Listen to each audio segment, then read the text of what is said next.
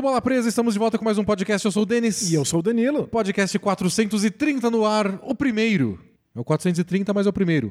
Primeiro da temporada 23-24 da NBA. Começou! Finalmente, depois de seis semanas de preview, passando por cada uma das divisões, finalmente a temporada está aqui. E estamos gravando numa quinta, a temporada começou na terça, o que quer dizer que nós já temos dois dias de jogos nas costas para fazer um montão de análises precipitadas. Exato. Então, como a gente sabe que elas são precipitadas, a gente vai tentar não se alongar tanto nelas. E vamos tentar também cobrir um monte de coisa, porque dá vontade de falar de todo mundo, porque tudo é novidade. Então vamos pulando aí, você fala de um time, eu falo de outro, de outro jogo. E nisso a gente tenta, tenta cobrir o máximo de assuntos interessantes possíveis para falar dessa primeira rodada, sem nenhuma conclusão final. Porque foi o jogo 1 de 82 para toda essa galera. Falta, acho que, estrear quem? Só os Sixers e o Bucks. É isso. Que estreia daqui a pouco, na noite dessa quinta-feira. E é claro que não dá para fazer uma análise final, porque a temporada demora muito para acabar, é muitíssimo longa, mas eu acho que já tem um monte de pistas. Tem coisas que funcionaram, tem coisas que não funcionaram. Já dá pra gente intuir o que, que vai ser difícil ou o que, que já mostrou que é possível e, portanto, dá pra tentar repetir. São respostas construídas ao longo da temporada então é, é legal saber qual foi o primeiro passo para depois a gente poder discutir o que mudou, o que não mudou, o que melhorou, o que piorou, o que começou bem e depois foi mal. Tudo isso que a gente vai conversar ao longo das próximas semanas e meses. Começou agora, estamos empolgados. Então se empolgam, se empolguem com a gente e vamos para um carinho de jabá rapidinho antes de falar desses jogos. Carinho de jabá que não pule, porque tem novidade importante. Boa! A novidade importante que eu começo abrindo para vocês é que aos fins de semana estaremos como comentaristas dos jogos da Vivo da NBA, os jogos que a Vivo disponibiliza para os assinantes, que também estão disponíveis lá no League Pass. Então, se você assina Vivo ou se você tem o League Pass, não perca aos fins de semana eu e o Denis estaremos lá como dupla de comentaristas em algum jogo de basquete. Isso, às vezes acho que são um jogo, às vezes dois. Acompanha sempre as redes sociais da NBA que eles avisam a programação da semana e qual vai ser esse jogo da Vivo. Como o Danilo falou, se você é assinante League Pass, é só ir lá colocar no jogo, escolher a transmissão em português e pronto. Se você não assina o League Pass, mas é assinante da Vivo, você tem direito a esses jogos. Tem que fazer lá o cadastro certinho, mas você pode assistir da mesma forma. Não é igual na temporada passada, que era um jogo nosso, era só nós dois, não é uma tra transmissão mais tradicional com narrador e a gente vai estar tá lá para comentar. Isso, às vezes Estaremos juntos, às vezes será um de nós dois, mas em geral tentaremos estar nós dois na transmissão. Nesse fim de semana já começa e estaremos separados. Porém, são dois jogos, não vai ser dois jogos toda semana também. No sábado, o Danilo vai estar na transmissão de Chicago Bulls Detroit Pistons às 8 da noite. E no dia 29, eu estarei na transmissão de Denver Nuggets e Oklahoma City Thunder às quatro e meia da tarde. Perfeito. E no dia seguinte, segunda-feira, a gente vai ter uma surpresinha para vocês lá no canal da NBA no YouTube. Segura, então, segura. Segura que é surpresa, mas fiquem de olho, sigam a gente, sigam a NBA em todas as redes sociais, lá no canal da NBA no YouTube vai ter uma coisinha bola presística acontecendo. E assinem a bola presa. Também é uma é... mensagem sempre importante do Carinha do Jabá, porque agora vai ter conteúdo de temporada regular. Perfeito. Lembrando que a gente é um blog, o bolapresa.com.br, tem sempre conteúdo por lá. E se você assinar o Bola Presa, agora em bolapresa.com.br barra assine, você tem acesso a muito conteúdo exclusivo. Inclusive, eu fui lá no bolapresa.com.br barra assine e coloquei uma lista com todo o conteúdo que a gente já produziu para os nossos assinantes e eu queria compartilhar com vocês aqui porque é só completamente absurdo. Hum. Olha isso.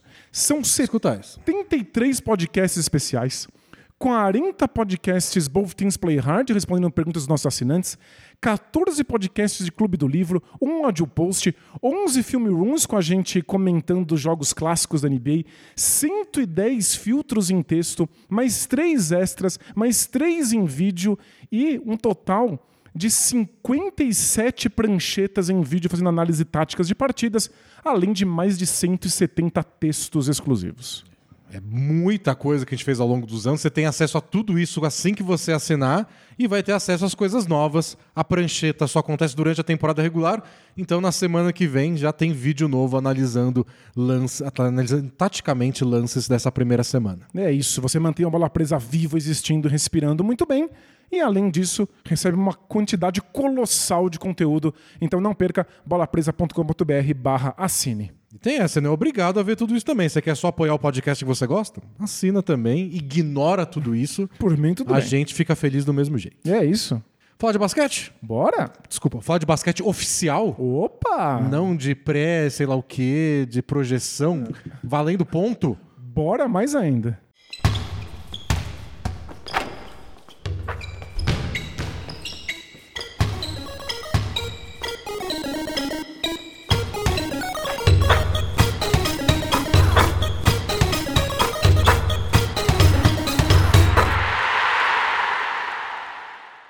Onde você quer começar, Danilo? Pelo primeiro dia? Vamos? A estreia da temporada propriamente dita, o jogo do Nuggets e Lakers, com o anel de campeão, com o banner subindo no, no teto do ginásio do Denver Nuggets? Vamos, vamos começar pelo começo. Eu achei, como torcedor do Lakers, como comentarista independente também, Super independente. super independente, isento, que é- foi uma continuação da temporada passada. Eu acho que a série Lakers e Nuggets está 5 a 0 agora.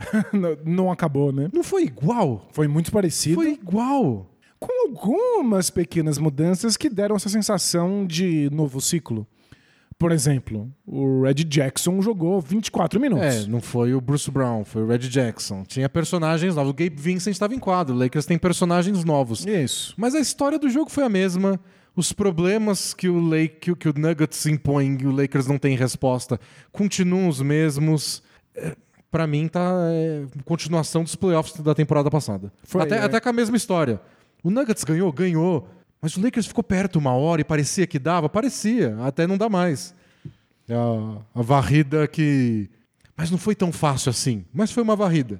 É, a sensação é que a gente viu uma variação do mesmo tema.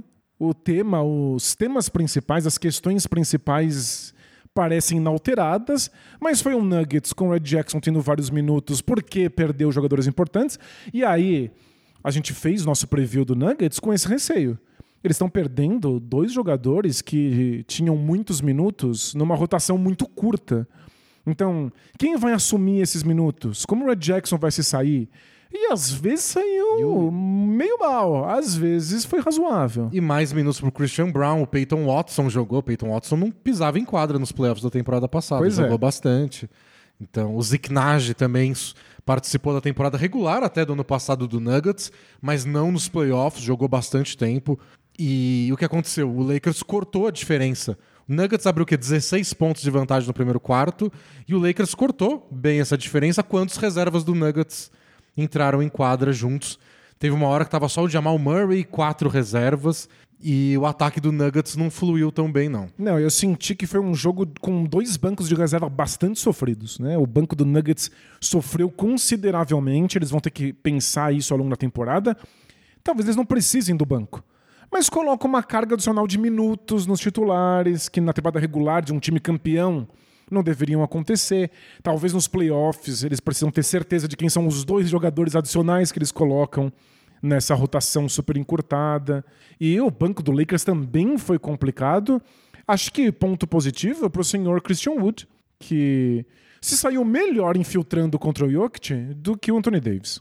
Que, aliás, mérito do Jokic, que sofreu tantas críticas na carreira por não ser um bom defensor, e olha, hoje em dia ele defende tão bem a infiltração de jogadores grandes como ele. Sem fazer falta. Lembra que foi o tema da série Lakers e Nuggets na bolha. Em 2020 também se enfrentaram na final do Oeste, o Lakers ganhou e o Ok- Jokic não conseguia ficar muito tempo em quadra porque era falta atrás de falta. Não, agora. O Lakers não mudou o plano. O Lakers tenta atacar o Jokic, como outros times fizeram ao longo dos playoffs da temporada passada, e não conseguem. Ele se protege muito bem, ele recua, levanta o braço, não se afoba demais, não fica buscando toco à toa. Mas ao mesmo tempo ele usa o tamanho dele para atrapalhar. Porque tem jogador que foge de falta e fica dando bandeja de graça.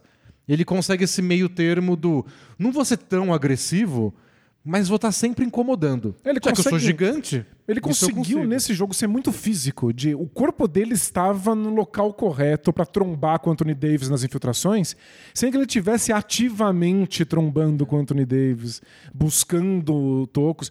Eu achei que o Anthony Davis teve muita dificuldade de infiltrar, o Christian Wood saiu um pouco melhor, ele tem mais malemolência pra isso, então ele conseguiu contornar melhor o Jokic, mas achei um jogo excelente pro Jokic, muito motivado, calando os críticos aí, dá pra gostar de cavalinho e entrar com tudo num jogo de basquete ao mesmo tempo. Mas é que uma coisa é gostar de cavalo, outra coisa é fazer scout de vídeo de cavalo no celular no meio do treino, praticamente. Mas, se você estreia na temporada com um triple-double, marcando bem o Anthony Davis, Tá, tá tudo perdoado. tá tudo perdoado. Co- Começou bem aí sua campanha por mais um MVP.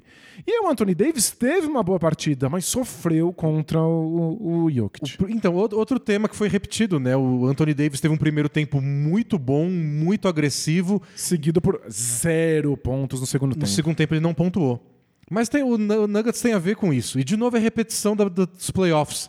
Muito mais ajuda no segundo tempo, vindo dos outros jogadores. Até dobras. No primeiro tempo quase não teve dobra. Dobra antes do Anthony Davis botar a bola no chão para infiltrar. E aí ele começou a passar para fora e o Lakers sofre nos arremessos de três. Encontrou algumas respostas, encontrou, com as contratações da off-season. O seu amado Torian Prince meteu um monte de bola de três. Não, Torian Prince, futuro MVP.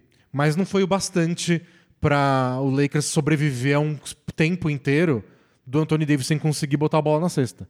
Que às vezes é, vocês estão obrigando. O Nuggets às vezes se safa com essas. Vamos dobrar no Jokic, Jokic não arremessa mais.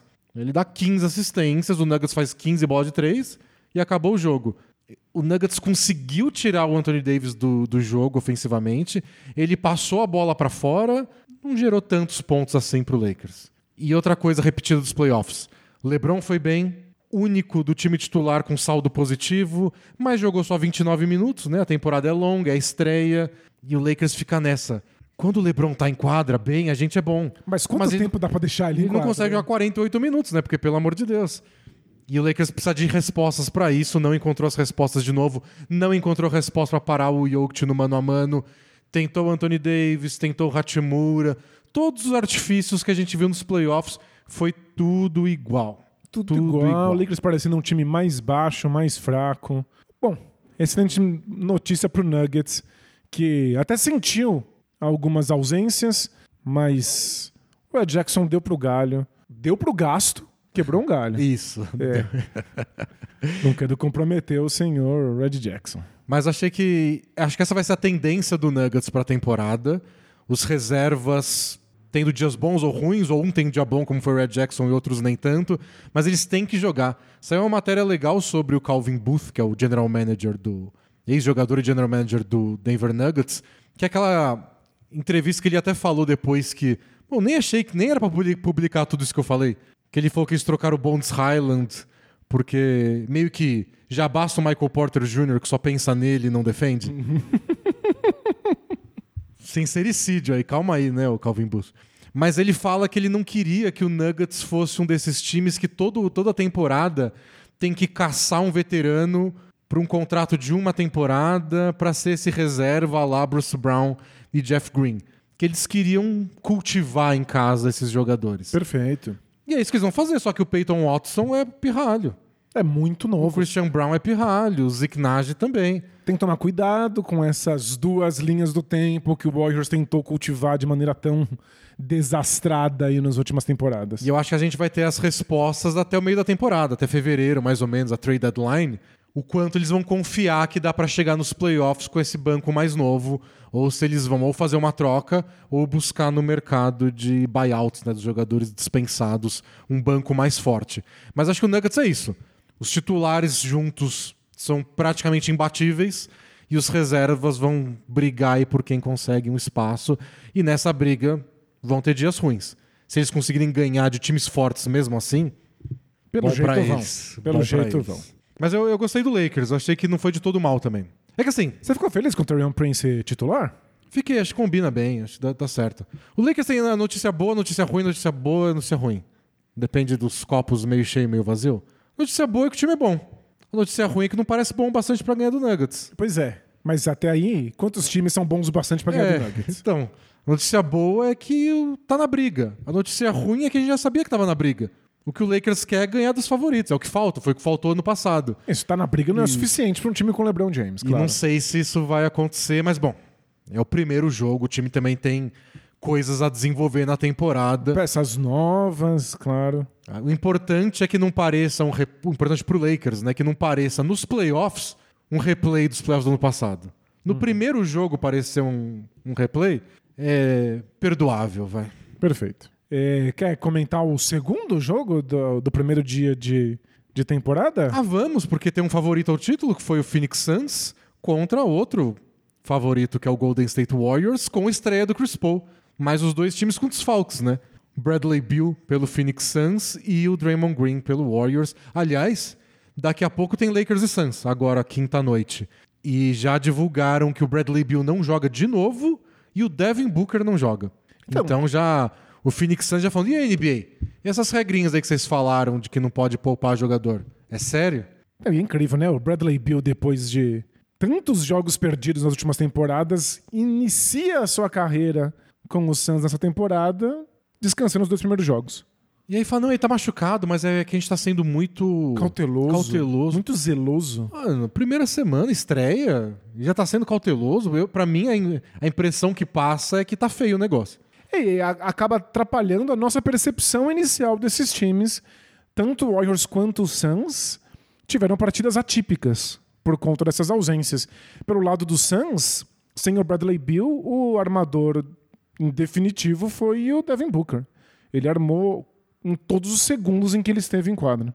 Que foram ótimos minutos que ele esteve em quadra, mas o Suns sofreu bastante sem ele em quadra. É, E é- esses são os minutos que o Bradley Beal podia estar em quadra. Perfeito. E é que mesmo com o Devin Booker, ele teve uma partida espetacular, ele é um excelente pontuador, ele encontra os ângulos dele para conseguir dar os arremessos que ele gosta. Quando ele tenta ser armador, ele comete uns erros que só não dá para acreditar. Tem umas coisas de pick and roll.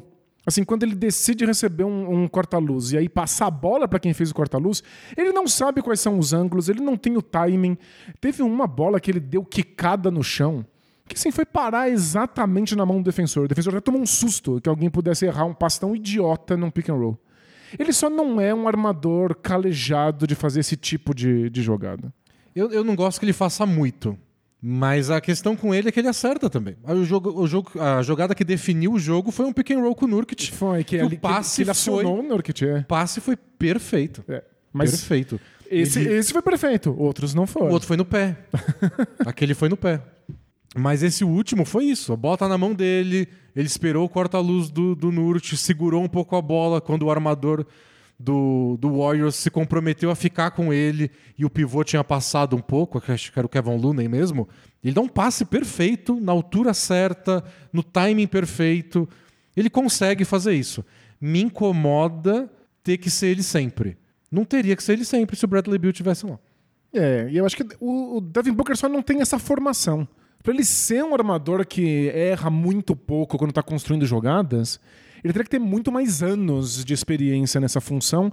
Eu acho que não é o ideal, especialmente não nesse momento da franquia.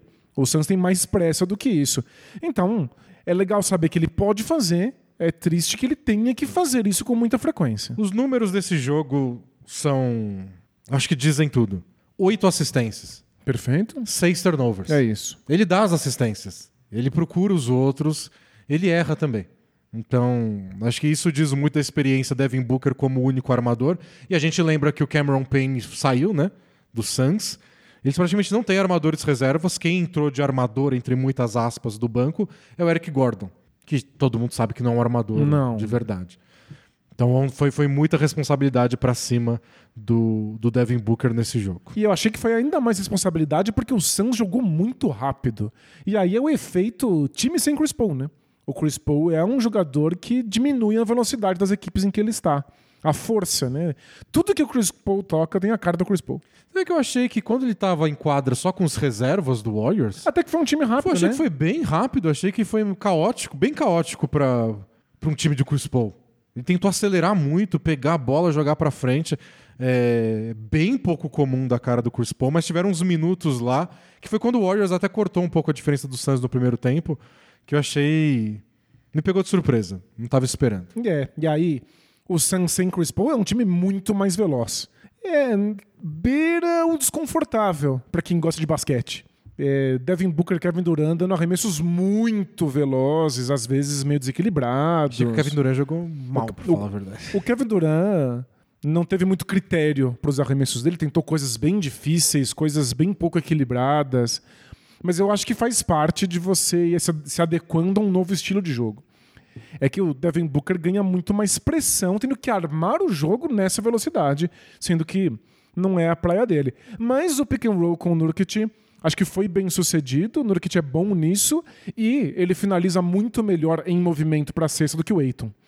Então ele teve várias dessas jogadas em que ele conseguiu receber a bola. Às vezes nem, do, nem era do Devin Booker. Mas ele estava cortando para a cesta, a bola vem, ele consegue dar três kicks de bola e conseguir chegar na cesta. O Eiton não é esse tipo de jogador. Eu acho que foi, essa estreia do Nurkic foi tudo que eles queriam. É. Porque é tudo que o Eiton fazia, às vezes, em câmera lenta. Ele acertou um ou dois arremessos de meia distância, a lá Eiton. Que significa Eiton... é, devagar embaixo d'água, né? É isso mesmo. Às vezes o Eiton acertava não dois arremessos de meia distância, mas oito isso. arremessos. O Nurkic não vai fazer tudo isso. Mas acerta alguns. Quando o Warriors deixou livre, teve a hora que precisou, ele acertou. E muito mais força, né? Ele corre, ele faz um corta-luz com vontade, ele corta em direção à cesta com energia, briga por rebote, dá tapa para trás para salvar rebote ofensivo, finaliza em direção à cesta. Todo uh, o sono do Eiton que é. fazia a torcida revirar os olhos, o Nurkic não tem a mesma técnica. Mas essa parte é não, não vai ser por falta de entrega que vocês vão brigar comigo. Eu não gosto de julgar a empolgação dos outros, mas é que o Drucad parece comprometido, o que é uma novidade para quem torce pro Suns. É. E, e, o Aiton estreou tão mal contra o Clippers, é. pelo Blazers, que os torcedores do Suns devem estar felizes de ter o Nurkic por lá. Foi um bom jogo dele. Deu a enterrada que matou o jogo no minuto final. O Suns estava ganhando por dois. O Warriors tinha que defender de qualquer forma para ter uma chance na posse de bola final. Ele recebeu o passe do, do Booker e foi para enterrada. Não foi dar ganchinho ou girar no próprio corpo, Isso. igual o Eiton faria. Não fez oito fintas fingindo que vai subir e não sobe. É, mas foi, foi uma boa estreia para ele, eu achei. E o Duran, que eu achei que jogou mal, o que me incomodou mais foi que talvez ele tenha sido o jogador que menos tirou proveito do grande problema do Warriors nesse jogo. Que é tamanho? Que foi o time minúsculo. É, o Warriors tem um time muito baixo, pensando que o Draymond Green não estava disponível para o jogo e o Kevin Looney foi o pivô titular. E quando o Draymond Green estiver disponível, o Draymond Green é pivô, ou você tem que usar Kevin Looney e Draymond Green juntos, mas aí o que? O Wiggins, vai pro banco? O Wiggins no banco, o Chris Paul no banco, é uma situação bem complicada. Não parece que o Warriors tem como ficar maior do que isso. E a resposta é tão óbvia. É, é tão óbvia. É Chris Paul no banco, né? O Chris Paul foi muito bem com os reservas. Foi muito bem com os reservas e o time estava abaixo demais com ele lá. Tá dada a resposta. Uhum. É tudo uma questão de lidar com o ego, de cuidar do grupo, do Chris Paul não ficar frustrado, de não alienar o Chris Paul. É engraçado que, na minha cabeça, é meio que. Eu sei que eles foram rivais por muitos anos, mas o Draymond Green já falou um monte de bobagem. Mas são profissionais, né? É claro, é. Você pensa o Curry e o Chris Paul, ou mesmo o Clay Thompson, o Draymond Green, todos uns homens de 35, 36, 37 anos de idade. Já passaram por muita birrinha. coisa. Não, não é Mas é possível que eles não consigam olhar para os números, sentar com uma planilha e encarar a realidade ali na tua cara. Mas, mas ao mesmo tempo que eu sabia disso, que são adultos que agora tem que trabalhar junto, e beleza. Eu ficava, ai, será que vão dar um high five agora? Será que. Você fica torcendo. Teve um lance, o Chris Paul caiu no chão, sofreu uma falta e ninguém foi levantar ele. Eu falei, será que o pessoal não gosta dele? Eu tô nessa já. Eu quero saber se vai dar ruim ou não. Tô achando pelo em ovo. E às vezes você acha, né? É claro. Você procura pelo em ovo e acha. E aí ele ficou um tempo, aí sei lá, foi o Gary Payton levantar o Chris. Mas por que o Clay Thompson não foi lá levantar ele? Será que. E eu já tô. Não, tô pirando aqui. É, já tá alimentando. Mas é, é essa questão, é isso que impede o Chris Paul de vir do banco, porque a quando o Draymond Green voltar. Porque o que o Warriors sofreu todo o rebote era uma luta. O Josh Okogie brincou de pegar rebote ofensivo, ou mesmo quando não pegava o rebote. Eram três tapas até alguém do Warriors conseguir agarrar a bola e tipo, ufa, a posse de bola é nossa. E eu achei que, ironicamente, o Duran foi o que menos tirou proveito disso. É, o Duran deu os arremessos tão desequilibrados que parecia que ele tinha metade do tamanho que ele tinha é, de verdade. Foi, foi bem estranho. Mas ainda sobre a questão Chris Paul titular, eu achei que houve um problema que não foi só tamanho. A defesa do Warriors só pareceu pior com o Chris Paul jogando. Mas é que, enquanto o Draymond Green não estiver lá, é só muito complicado. A defesa né? do Warriors vai parecer ruim com Chris Paul, sem Chris Paul. É, é, só triste dizer que a gente chegou nesse momento, mas também é feliz porque a gente viveu o suficiente, a gente sobreviveu o tempo suficiente para ver o Clay Thompson ser um problema defensivo. Às vezes é difícil saber onde colocar o Clay Thompson para ele não ser um problema. Agora, ele acabou sendo melhor contra o Duran. Justamente. O Duran ficou dando um monte de arremesso desequilibrado perto dele. Porque o Clay Thompson não tem mais a velocidade lateral para marcar gente mais baixa como ele fazia antes. Que era o que ele melhor fazia. Ele marcava muitíssimo bem jogadores no perímetro. Agora ele não dá mais conta. Ele acaba sendo um elo mais fraco ali na linha de três. Então coloca ele para marcar os caras mais, mais altos, porque ele é forte. Nisso ele não dá conta. Ele não é um bom defensor aí ficou bem complicado. O Curry já era explorado, o Chris Paul também é explorado. Aí o Clay Thompson também não consegue dar conta. O Draymond Green não tá em quadra. Eu achei que a defesa do Warriors estava caindo pelas tabelas. Não, foi um jogo defensivo bem sofrido do Warriors e cada vez que você bota um armador bom, você tem que tirar um desses caras, né? Então é mais o Wiggins, é mais, que também não fez um grande jogo, mas o Gary Payton, o Kuminga, na pré-temporada e tava sempre marcando o melhor jogador adversário. É, ele se tornou um bom defensor. Então, vai ser um trabalho para o Steve Kerr arrumar essa formação, mas o que me animou foi o Chris Paul funcionou bem com os reservas. Isso. Que tem sido um problema para o Warriors nos últimos anos. O Steph Curry pisa no banco, acabou o ataque do Warriors. É, e o ataque do Warriors foi o ataque dos reservas foi muito ruim quando o Chris Paul não estava em quadra. É, é que o banco do Suns também foi bem ruim. Aliás, Mas, então, essa é uma estratégia de muitos times o banco adversário é ruim, o meu é bom. Isso, é, o... é um diferencial gigantesco. Foi como o Orlando Magic acabou com o Rockets. É. Entrou dois, três reservas do Magic, dois, três reservas do Rockets. O time do Rockets acabou. o abismo é muito grande de qualidade. E, nossa, o Cole Anthony jogou bem, o Joe Ingles jogou bem, o Jonathan Isaac fez um terceiro quarto perfeito. Acabou o jogo, o seu Rockets perdeu, sinto muito. É, eu não sinto tanto assim. Sinto... Foi. Sinto pena. Foi tão constrangedor, mas tão constrangedor que e nem por um segundo eu achei que dá para vencer. Tem muito time que. Bom, tem, saiu. A gente sempre fala daquele canal Thinking Basketball no YouTube. Eles estão com uma série agora histórica sobre grandes é, jogadores ofensivos da história da NBA. E o último vídeo é sobre o Mano Ginobili. E eles mostram os números. É tipo, é quase uma década do time não sendo tão bem, é, indo tão bem assim saldo de pontos com os titulares, tipo Tim Duncan e Tony Parker em quadra.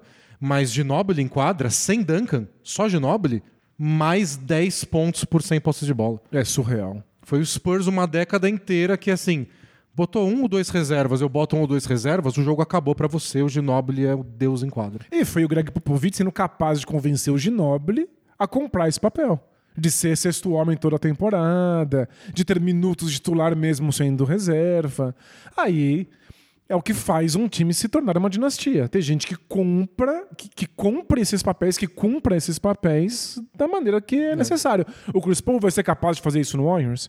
A gente tem um jogo de temporada para julgar, mas é evidente que é muito necessário que ele não seja mais titular. Porque, e se você lembrar da temporada passada, o quinteto titular do Warriors original, vamos dizer assim, Curry, Clay Thompson, Wiggins, Draymond Green, Looney, tava lá pau a pau com o quinteto titular do Nuggets como o melhor da temporada. É, era o banco que, que era desastroso. É, você botava um reserva e quebrava a magia, assim. Agora você pode tentar deixar aqueles cinco o mais tempo juntos em quadra, que é o que funciona. E aí quando o Chris Paul entrar, Entra com o Sproul, com o Kuminga, com o Moses Moody, com o Gary Payton e deixa eles punirem os reservas adversários o quanto der. Acho que é uma estratégia válida. Essa parte eu achei feliz pro, pro Warriors. Uma descoberta que pode ser interessante no convencimento do Chris Paul. E última, última coisa sobre, sobre é, esse jogo do Warriors que eu achei muito engraçado. Hum. O Duran recebeu uma homenagem. Ah, é verdade. Porque foi a primeira vez que ele jogou na frente da torcida do Warriors desde que ele saiu do time. é só absurdo. Em 2019. A quantidade de lesões que essa criatura teve que passar. Acho que ele fez um jogo contra o Warriors na casa do Warriors, mas foi quando tava na pandemia sem torcida. Eu acho que, se eu não me engano, foi isso. Então, a primeira vez que ele vê a torcida do Warriors desde que ele, foi, que ele jogou lá a final de 2019 contra o Raptors. Passou tanto tempo, mas tanto tempo que as pessoas não têm nem mais raiva. Não tem raiva, não tem. Passou, acho que nem, né? nem, tiver, nem teve tanta raiva, vai, quando ele saiu. Ah, acho que tem um. Rola um rancorzinho de você estar nos abandonando. Ninguém gosta de ser abandonado. É ruim. Ele foi detonado por ir pra lá. Todo mundo sabia que ele ia ser xingado e até hoje por ir pra lá. Ele foi, Foi campeão. ganhou dois títulos. E jogou no sacrifício aquela última série, acabou se machucando de um jeito mais grave ainda pra tentar ganhar um terceiro. Acho que. Queria que você tivesse ficado, mas também não vou ficar tão triste que você foi embora. Justo. Quer dizer, posso ficar triste no sentido de perdemos nosso time imbatível. Mas não você nos traiu. É, e se tinha qualquer bem- tipo de descontentamento. Esqueceram é, já. É, só faz tempo demais, não rolou. Então, O Warriors já foi campeão sem ele desde isso. é verdade. Já deu pra superar, bem superado. Então, deu pra assistir videozinho de homenagem, todo mundo ficou feliz. É, mas foi, foi uma coisa esquisita quando começou na, na apresentação dos times ainda, a homenagem. Mano, nem lembro mais. Tem tanta novela que aconteceu dele no Nets, antes de ir pro Suns, que isso aí é pré-histórica. Mas rolou essa. E dos jogos de quarta-feira? O que, que você tem a... Acho que o jogo mais... Os jogos mais badalados acabou sendo a rodada dupla mesmo. A, a ESPN fez as escolhas certas, que foi Celtics e Knicks. A estreia do Porzingis e do Drew Holiday no Celtics no Madison Square Garden contra o Knicks e depois a estreia do Embanyama contra o Dallas Mavericks. Boa, você quer falar de qual primeiro? Ah, vamos de Celtics. Foi um jogo bem legal. Bora. Foi um jogo bom. O Celtics ganhou do Knicks lá em Nova York. Tava ganhando bem, o Knicks encostou, e o Celtics abriu, e de repente o Knicks passou na frente. E aí, nos minutos finais, o Celtics retomou a liderança e venceu um jogaço com uma partida de gala de Kristaps Porzingis. E é, esse é um dos casos em que não dá pra dizer que vai sempre dar certo o Porzingis porque ele teve um primeiro dia tão bom. Mas eu acho que é um exemplo do que dá pra ser. Dá pra ser assim. Como é que você faz pra reproduzir esse jogo do Porzingis o máximo de vezes possível? Porque tem a ver com como foi usado, tem a ver com o tipo de arremesso que deu, com os lugares da quadra. Se ele tiver algum momento em que ele desaparece, que o Celtics esquece que ele existe, retoma pra esse jogo 1. É muito importante você largar com um jogo em que sua aquisição funciona, porque você tem algo pra se espelhar.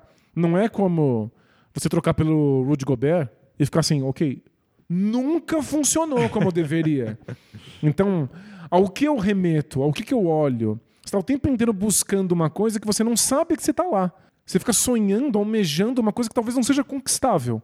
O Porzingis já mostrou que pode funcionar no dia 1. É uma delícia. Se você é torcedor do Celtics, respira. É, os números do Porzingis mostram que foi a combinação perfeita, assim. 30 pontos, com 5 bolas de 3 pontos e 4 tocos. Então a parte defensiva de "Ah, estamos perdendo o Robert Williams. Não, tava lá o Porzingis tomando conta do garrafão, atrapalhou muito. Teve vários arremessos que o Knicks errou. E o Knicks errou arremesso no garrafão, não foi brinquedo não, o primeiro tempo especialmente. Com o Porzingis lá enchendo o saco. E outras ele deu toco mesmo. E acertou, foi bem no ataque, com bolas de três, espaçou a quadra. Mas não foi só isso também, que era uma reclamação dos tempos de Dallas Mavericks. Do tipo, ah, você vai ficar parado na linha dos três o tempo inteiro? Então, sei lá, bota o Red Bullock. É. Foi o que o Dallas acabou fazendo eventualmente. Justamente. E não, ele atacou a cesta, teve ponte aérea, teve infiltração, é, bateu 10 lances livres. Foi um jogo. Uma versão bem agressiva dele, né? é. Porém, E lá, lá- vem um não gostador de Porzingis. Não vou te falar que você é um odiador, Não, não é- porque é só muito longe. Não sei se é uma crítica ao Porzingis, mas se fosse um dia eles esquecerem do Porzingis, no segundo quarto, ele jogou oito minutos do segundo quarto e tentou nenhum arremesso. Então, E aí no terceiro quarto ele tentou dois arremessos. então praticamente todos os arremessos do Porzingis é do primeiro período, igual ele fazia no Wizards, que ele era o rei do primeiro período. é, E aí no fim, e aí depois ele sumiu do jogo. Eu falei, não vai acontecer de novo isso. Ele começou tão bem. Achei que era uma coisa do Wizards, mas é ele que Ele não- perde o tesão. eu não sei, mas era assim no Knicks também. E é- foi, foi no Wizards, foi no tempo de Mavs. Só que aí no quarto período ele voltou a aparecer, acertou uma bola de três chave nos minutos finais, sofreu falta importante nos minutos finais, acertou os lances livres, arremessou. Acho que foram cinco arremessos. É, cinco de. Dois de cinco com quatro bolas de três. Ele tentou, acertou du- duas. Doze pontos no último quarto. Então, pelo menos foi isso. No Wizards, geralmente, ele era só o rei do primeiro período. Se no Dallas for o rei do primeiro e o príncipe no, do no- quarto, No Celtics, né? do, no Celtics for o, o rei do primeiro e o príncipe do quarto, tá bom. Mas deu uma incomodada que ele começou tão bem e durante dois períodos eu fiquei. Ele não tá recebendo a bola. É, então, mas eu, Ele não tá arremessando. eu não falei por acaso a ideia de que se o Celtics esquecer dele, pelo menos tem esse jogo pra lembrar. Porque o Porzingis tem esse, a estranha capacidade de ser esquecido. Ele é um jogador esquecível. E eu acho que, em parte, tem a ver com posicionamento. Ele é um jogador que fica muito parado, que fica no perímetro ou ali no cotovelo, na meia distância, esperando a bola. Ele não tem essa proatividade lá, fazer um corta-luz, de querer participar, de querer buscar a bola. Exigir a bola, assim. E aí, assistir os jogos dele no Mavs hoje, assim, é constrangedor. Assim, revisitar essas partidas. Porque só esqueciam que ele estava lá. Ele era ignorado. Como se detestassem ele, como se ele fosse o pior ser humano. Talvez seja. Não tô aqui o- defender. não, né? não tô aqui pra julgar o caráter dele, mas a gente tem informações que deixam muito difícil defender o caráter dele. Mas é, é- parece que as pessoas não querem jogar basquete do lado dele. Então, em alguns momentos a bola chega, ele produz. Ele pode ser um jogador agressivo. Mas o que eu acho que é mais importante é a gente combater a fake news do Porzingis mal defensor. Ele tem algumas dificuldades, mas ele é um bom protetor de aro. Ele sempre foi. Ele sempre foi um jogador que, na circunstância certa, consegue dar toco à torta Bom, direita. foi daí que surgiu a questão do unicórnio, do apelido dele, que agora virou um- quase que uma posição do basquete, que é você ser capaz de ser um grandalhão com papel de grandalhão na defesa, de pivô que fecha o garrafão, e no ataque você ser um cara versátil que dribla e arremessa de longe. Foi daí que o, foi Duran, né, que chamou ele de unicórnio É. no primeiro ano dele no New York Knicks. Então, ele, ele mostrou isso. Foi bem na defesa. E sabe que eu achei que ajudou muito o Porzingis, e mais claro que o Celtics em geral? Como o Drew Holiday foi usado e como o Drew Holiday, a outra estreia do Knicks, jogou bem. Porque o que permitiu, o que facilitou muito a vida do, do Porzingis, também no ataque, foi que era só ele no garrafão. O reserva da vez, pelo menos por enquanto, foi o Al Horford. E só que você vai jogar com quatro caras tão baixos, quem vai marcar o Julius Randle? O Drew Holiday. E marcou muito bem. O Randle tentou 10 arremessos marcado pelo Drew Holiday, acertou um. Não, é surreal. É, esse é o poder do Drew Holiday. Ele marca virtualmente as cinco posições do basquete. Então você pode. O, o Porzingis pôde se dar o luxo de ser o cara da cobertura, de dar uma ignorada às vezes no Mitchell Robinson ou no Isaiah Hartenstein, para poder ir lá e dar um toco no, na ajuda, porque ele não tinha que estar marcando o Julius Randle e porque não tinha o Julius Randle vindo a toda velocidade para cima dele. É por isso que a gente tem que pensar a defesa sempre como situação. É, basquete é um sistema, tem um monte de peças envolvidas. Em situações em que você afunila a defesa na direção do Porzingis, talvez ele cometa faltas demais. Se você deixa ele vir na cobertura, se você está contendo o máximo possível as infiltrações, o Porzingis pode ser um defensor espetacular. E o Derek White fazendo um bom trabalho no perímetro, o Tatum e o Jalen Brown, eh, nem sempre eles estão com tanta responsabilidade defensiva, né? Porque eles já fazem muito no ataque. Claro. Mas também são bons defensores quando engajados. Facilita muito a vida do Porzingis de poder aparecer na cobertura de um cara que já tá desequilibrado, de um cara que já tá com um pouco ângulo, e aí fazer o trabalho dele. Achei que foi bem legal. Claro que depois ele jogou junto com o Horford em vários minutos, mas talvez a parte boa seja. Ele fez um bom jogo defensivo, ele fez 30 pontos, mesmo sendo esquecido. Imagina o dia que não for esquecido. É isso. Mesmo sendo o príncipe do quarto período e completamente desaparecido em outros dois quartos. O que. Se o Celtics jogou um, fez um jogo de playoff, vamos dizer assim. Ou, ou pelo menos primeira rodada de playoff. Todo mundo beirando os 40 minutos, eles, eles levaram a sério. Mas a parte da profundidade do elenco foi aquela que, tipo, ó, o Peyton Pritchard, um de quatro arremessos. Sam Hauser jogou quase 14 minutos. Errou os quatro arremessos que tentou. O Cornette jogou oito, bom, ele zerou, mas nem se espera tanto pontuação dele.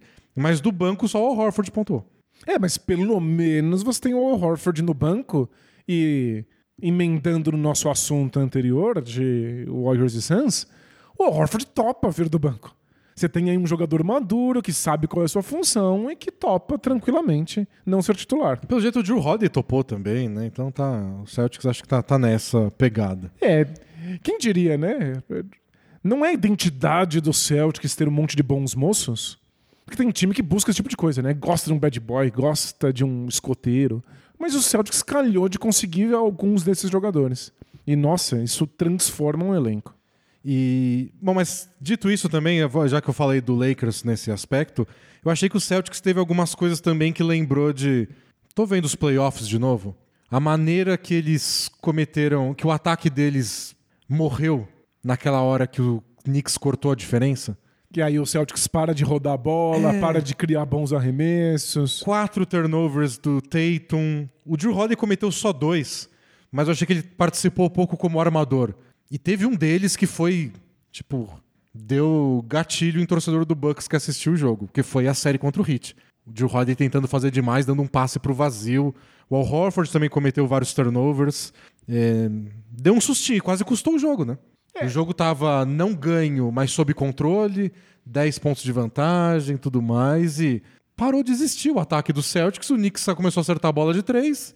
E, bom, o Knicks seria vencido se não tivesse errado tanto lance livre essa história já é tão antiga para os Celtics. Quantos jogos eles teriam ganhado por 40, mas eles têm momentos de apagão ofensivo e aí o jogo fica apertado? E quantos jogos importantes eles não acabam perdendo por causa disso?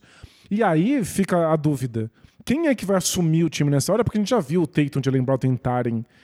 É, eu acho que até talvez eles sejam o problema e não a solução. Talvez é porque eles tentam responder aos momentos difíceis ofensivos que o time fica tão estagnado. E aí, é o Porzingis quem vai pegar a bola e forçar um é, estilo de jogo? Não, não parece, é, não é. Ele, ele, não é um jogador que pede a bola.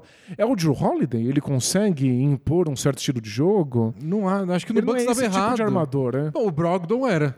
Mas nunca dava essa responsabilidade para ele, porque não. você tem o Tatum em quadra, você tem o Jalen Brown, você vai dar claro. bola pro Brogdon.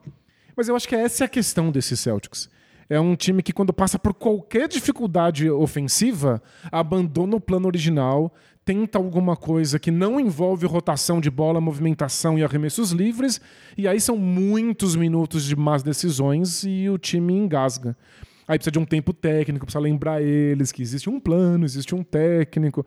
Seria excelente um jogador que é capaz de manter isso em quadra não acho que é nenhuma das novas aquisições. E o Tatum e o Jalen Brown certamente não são.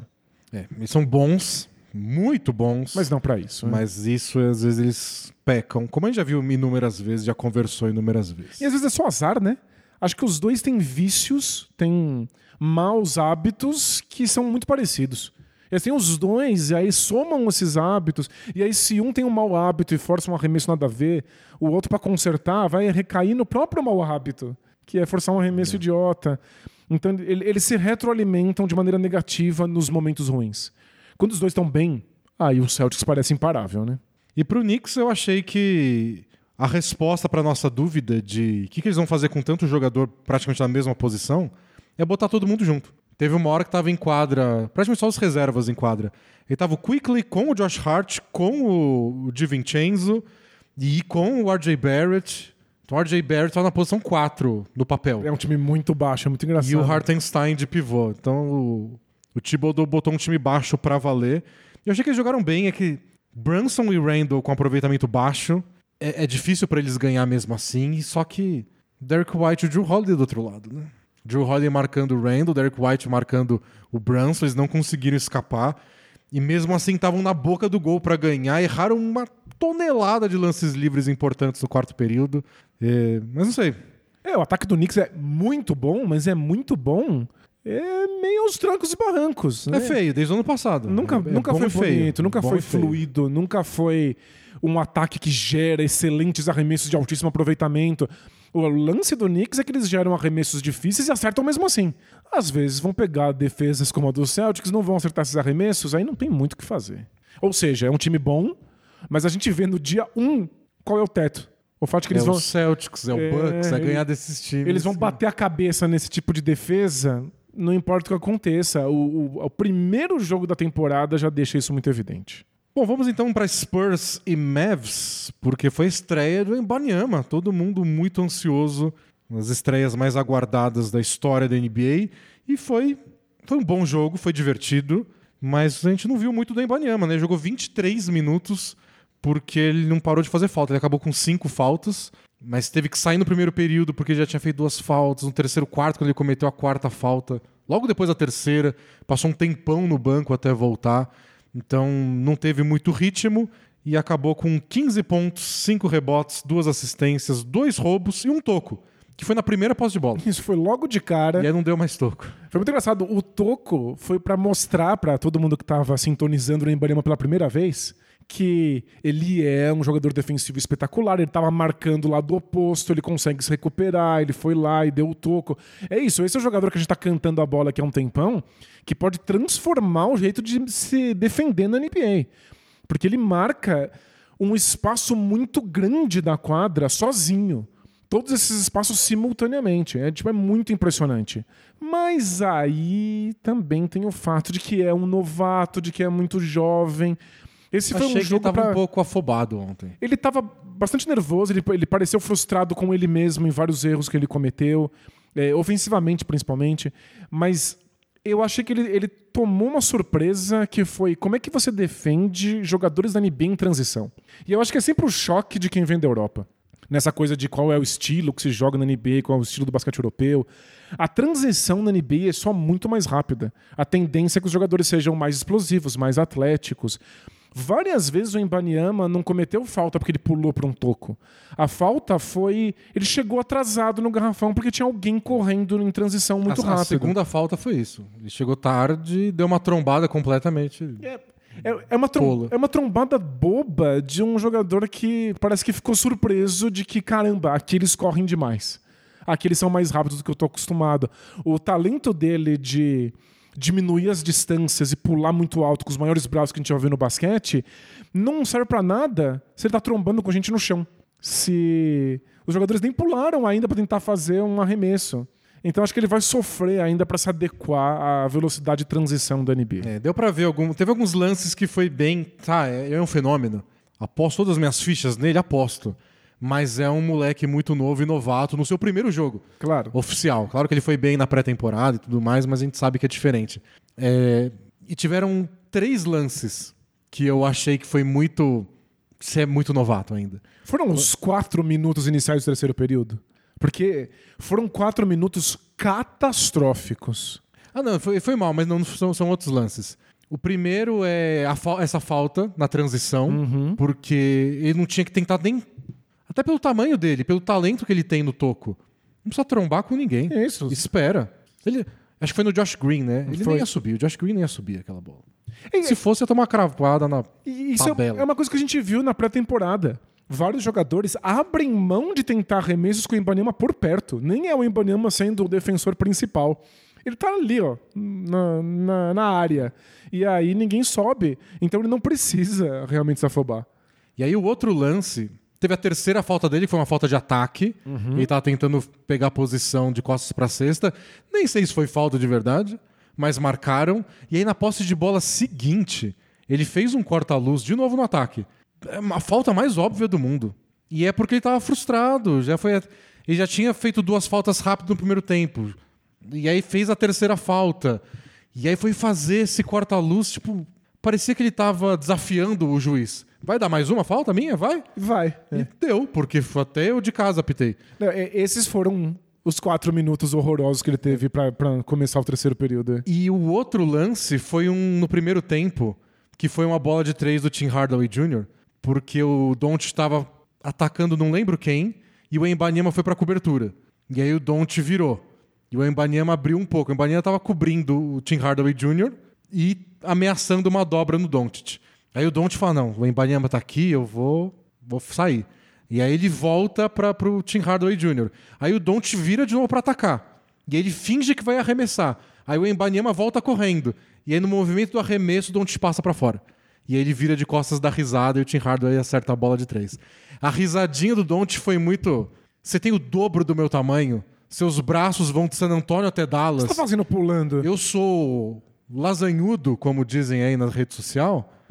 Eu sou muito mais esperto, eu tô nessa liga faz alguns anos e eu vou te fazer de bobo quando eu tiver a chance. Exato. Acho que o Ibanema vai ter aí um tempo sendo feito de bobo. É, E até na- nos comentários da transmissão gringa, o Richard Jefferson que tava comentando falou: tem também a questão do de reconhecer o, o time adversário.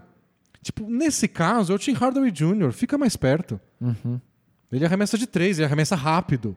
Ele pega a bola e já tira, então você fica um Cada pouco mais adversário é diferente, cada É. elenco é diferente. E meu palpite é que ele vai pegar o jeito num piscar de olhos, porque ele é um fenômeno. Mas é o primeiro jogo de um novato. É, e uma- e uma coisa muito de novato, que é, jogadores têm maus lances. Até o melhor jogador da NBA às vezes faz uma burrada. Sequências de quatro minutos só de burrada é coisa de novato. Não tô dizendo que ele é burro, é só que são más decisões que você toma uma na frente da outra, você vai começando a ficar nervoso, e aí você toma uma, uma má decisão que você tá nervoso porque você tomou uma má Você quer decisão. compensar a anterior. É só uma coisa de quem acabou de chegar na NBA. Os jogadores vão tendo a cabeça mais no lugar, especialmente as estrelas, e aí é mais difícil você ter uma sequência de maus lances. Mas, dito isso, ofensivamente, é o único lugar em que eu fiquei preocupado. E ele tem uma partida boa. Ele acerta as bolas de três pontos dele, que era uma dúvida que muita gente tinha. Ele acertou 3 de 5 em bolas de 3 O aproveitamento dele na, na, na Europa não era espetacular no perímetro, mas a mecânica é impecável, então a gente imaginava que ia cair. Caiu, ele é um bom arremessador. O que eu fiquei preocupado foi: ele passa tempo demais no perímetro, e às vezes você esquece que ele é um jogador gigantesco, que ele é um jogador espetacular porque ele tá lá parado, vendo se a bola de três pontos chega. Ele passou um bom tempo estático na zona morta. É só pouco para uma estrela do, do- do- da qualidade dele.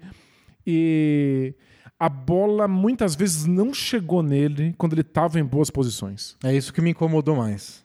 A bola, o, a quantidade de vezes que ele não participou da jogada. Nem pra fazer um corta-luz ou pra receber e já imediatamente passar pra alguém. Envolver, ver o que acontece. Fazer a defesa do Dallas reagir a, tipo, o Embanyama pra tacar a bola. Que é o que vários times fazem com suas estrelas. Você passa a bola pro Jokic, não só pro Jokic resolver, mas porque se ele tacar a bola na mão, a defesa tem que Claro. impedir isso, impedir aquilo, tomar cuidado com aquilo. Só o fato de receber e devolver, sei lá, pro Jamal Murray, já é um problema. E o Embanyama às vezes parecia que não estava em quadra. Tem uma jogadinha que o Spurs faz aí nos últimos anos, o tempo inteiro, que é um, um corta-luz fora da bola que eventualmente deixa um jogador de garrafão ali na, na- na meia distância, para um floater ou para um remessinho. É, o Spurs rodou essa jogada três vezes pro Zach Collins e uma Embanyama. Então, tipo, O Embanyama não tá participando, o Zach Collins participou mais do que ele. Complicado. E aí, outra coisa. O Embanyama é só espetacular contestando arremesso de três pontos. Isso é o que ele vai brilhar na liga. Porque você tenta arremessar a bola de três porque ele tá longe. Mas Ele não. não tá longe. Ele não tá longe. É ilusão de ótica. Ele tá muito perto, ele chega, ele pula, o braço é longo, e aí não dá toco. Ele atrapalha o arremesso. E assim que Às ele vezes faz dá isso. Às vezes dá toco. Mas assim que ele faz isso, ele corre pro ataque. E aí ele corre completamente sozinho. E aí o arremesso que foi desviado ou alterado vai virar um rebote que tem que chegar nele. Ele fez isso muitas vezes. O Spurs não conseguiu fazer a bola chegar nele. Conseguiu fazer uma vez e quando chegou já tinha dois defensores. O que foi até bonitinho, porque o Embanyama fingiu uma enterrada e os defensores passaram voando, ele foi lá e cravou, sofreu a falta. Tudo legal, mas a bola tinha que ter chegado nele umas 5, 6 vezes em situações assim, chegou uma. Tem que contratar o Kevin Love, né? Pegar Pra dar rebote pa- e dar aquele espaço de futebol americano. É um desses casos que tem um jogador que faz uma coisa muito bem, mas você não tem um especialista para tirar proveito Então, mas, disso. mas é um dos motivos para ele jogar do lado de um pivô, no caso o Zach Collins. Para ele não precisar ficar preso ao garrafão. Tanto no ataque como na defesa. Perfeito. Essa é a justificativa. Eu sei que os- esse número não é o ideal porque o Embanema jogou só 23 minutos, como eu falei. Mas ele tentou 9 arremessos. E só um lance livre. O Keldon Johnson tentou 15 arremessos. É. O Zach Collins, 10. O, Ves- o Devin Vessel, 17. O Jeremy Sohan, 12. O Chad Osman, 10. Então, cinco jogadores tentaram mais arremessos com o Embanyama. Não, é inaceitável. Mesmo com a diferença de minutos, eu achei que é, dava pra dividir melhor. E o Malakai Braham deu 7, o Trey Jones 7. Eu achei que o Mbanyama ficou muito... é, pareceu muito mais um na multidão. E não, não é assim. Não é assim que o Spurs vai longe. Porém, acho que é muito reflexo do primeiro quarto. O primeiro quarto, o Spurs correu. Pegou a bola e foi pra frente, e todo mundo arremessou e não parou de arremessar. A defesa do Dallas foi uma piada no primeiro tempo. Né?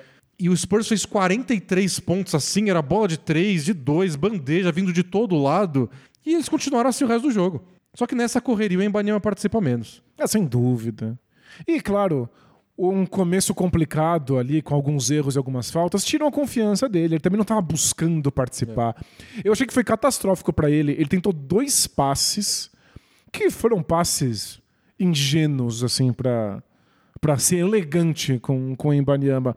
Que também são passes de quem não espera que vai vir um cara ultra atlético explosivo e interceptar a linha de passe. Dois passes que ele não deveria ter tentado na NBA. E aí, assim que eles foram interceptados, parece que o Ibanyama não quis mais. Então, tem isso também. Você começa mal, é frustrante, é... participou pouco. Foi, foi um jogo bem pouco ativo dele. E mesmo assim, com momentos muito impressionantes. Ah, não, e foi um bom jogo por os minutos. 15 pontos em 23 minutos também não é. Não vou jogar fora. Não. E eu acho que outro, outro ponto importante para a participação menor do que a gente esperava ou torcia é o fato de que o Trey Jones, que é o principal armador do Spurs, é reserva. O Popovich, desde o fim da pré-temporada, decidiu colocar o Jeremy Sohan como armador principal, ele que nunca foi armador. E na prática, o Vessel às vezes leva a bola pro ataque. Ele o, foi armador várias vezes. O né? Keldon Johnson às vezes cria jogadas e tem coisas legais. Tipo, o Keldon Johnson deu sete assistências. Uhum. O Jeremy Sohan deu cinco. Mas Olha o time titular: três turnovers pro Keldon Johnson, cinco pro Embanyama, três pro Zach Collins, dois pro Vessel, três pro Jeremy Sohan. É muito turnover pro time titular. É muito. Ninguém é armador, de é fato. É indicativo de que ninguém é especialista em fazer isso aí. E uma das funções clássicas do armador, eu sei que mudou muito a posição ao longo das décadas, mas é essa percepção do Faz tempo que a gente não joga, não faz essa jogada, né? Faz tempo que o Zé Collins não recebe a bola, faz tempo que o Embanyama não, não arremessa. Isso, a gente, a gente rodou três dessas jogadas pro Zé Collins, por que foi só uma pro Embanyama? É. Um armador tem que saber fazer isso. É uma coisa de levantador no vôlei, né? Tipo, nossa, faz tempo que eu não levanto uma para aquele cara, né? Ele já não tá tá frio já, né? Ele precisa atacar de vez em quando, que vai precisar dele. Você tem que lembrar de tudo. E eu achei que o Spurs estava jogando só no flow ontem. Corre corre, dá um, dois passes, arremessa. E nisso começou bem, deu certo por um tempo, e eventualmente começou a virar um show de turnover. É. E foi nessa que o Dallas é, voltou para o jogo, igualou o placar, eventualmente virou. E aí o jogo foi disputado até o finalzinho. E no final o Dallas ganhou porque o Doncic matou. 33 pontos, 13 rebotes, 10 assistências. Você não está faltando para o Spurs assim alguém que tenha características de gerenciamento? Hum. Você não acha que cairia bem lá em San Antônio fazer uns cursos da Lura? Momento Alura. É que dentro de quadra, né? O Popovich deveria ser o rei ah, do gerenciamento. Ele devia dar aula na Lura, o Guer Popovich. Mas em quadra faltam os jogadores aproveitarem nosso cupom de desconto do Bola Presa e fazer alguns dos mais de mil cursos diferentes. Tem vários cursos que lidam com essa parte de gestão e de administração. Você pode espiar lá para não ficar perdido nos muitos cursos que a Lura oferece direcionamentos específicos para aquilo que você tem em mente. Se você quer trabalhar mais com gestão de pessoas, tem lá um trajeto recomendado pela Lura. Então, vale dar uma espiada. O Spurs está precisando? Talvez você esteja precisando também. Alura.tv barra bola presa tem 15% de desconto na sua matrícula e aproveita que você já clicou no link aí, tudo, e dá uma olhada nessas, nessas trilhas que eles chamam para você vê o que você quer, eles indicam qual, quais cursos você pode fazer para chegar até lá. É, muito legal, você, coloca você não, vai ficar perdido. Quero ser armador titular do San Antonio Spurs. é, passo número um: é, pensar mais baixo.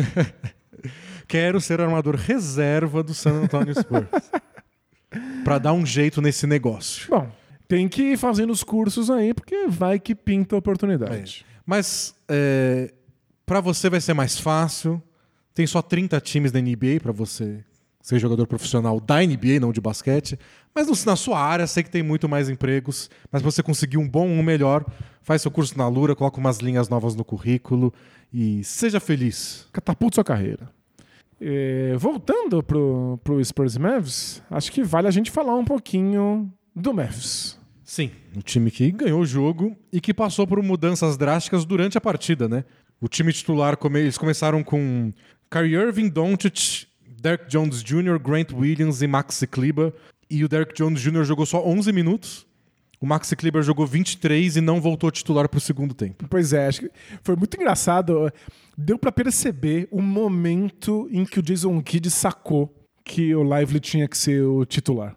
É, o Doncic e o Lively se encontraram. Eles têm uma coisa ali, tem uma química rolando, tem um amor sendo construído.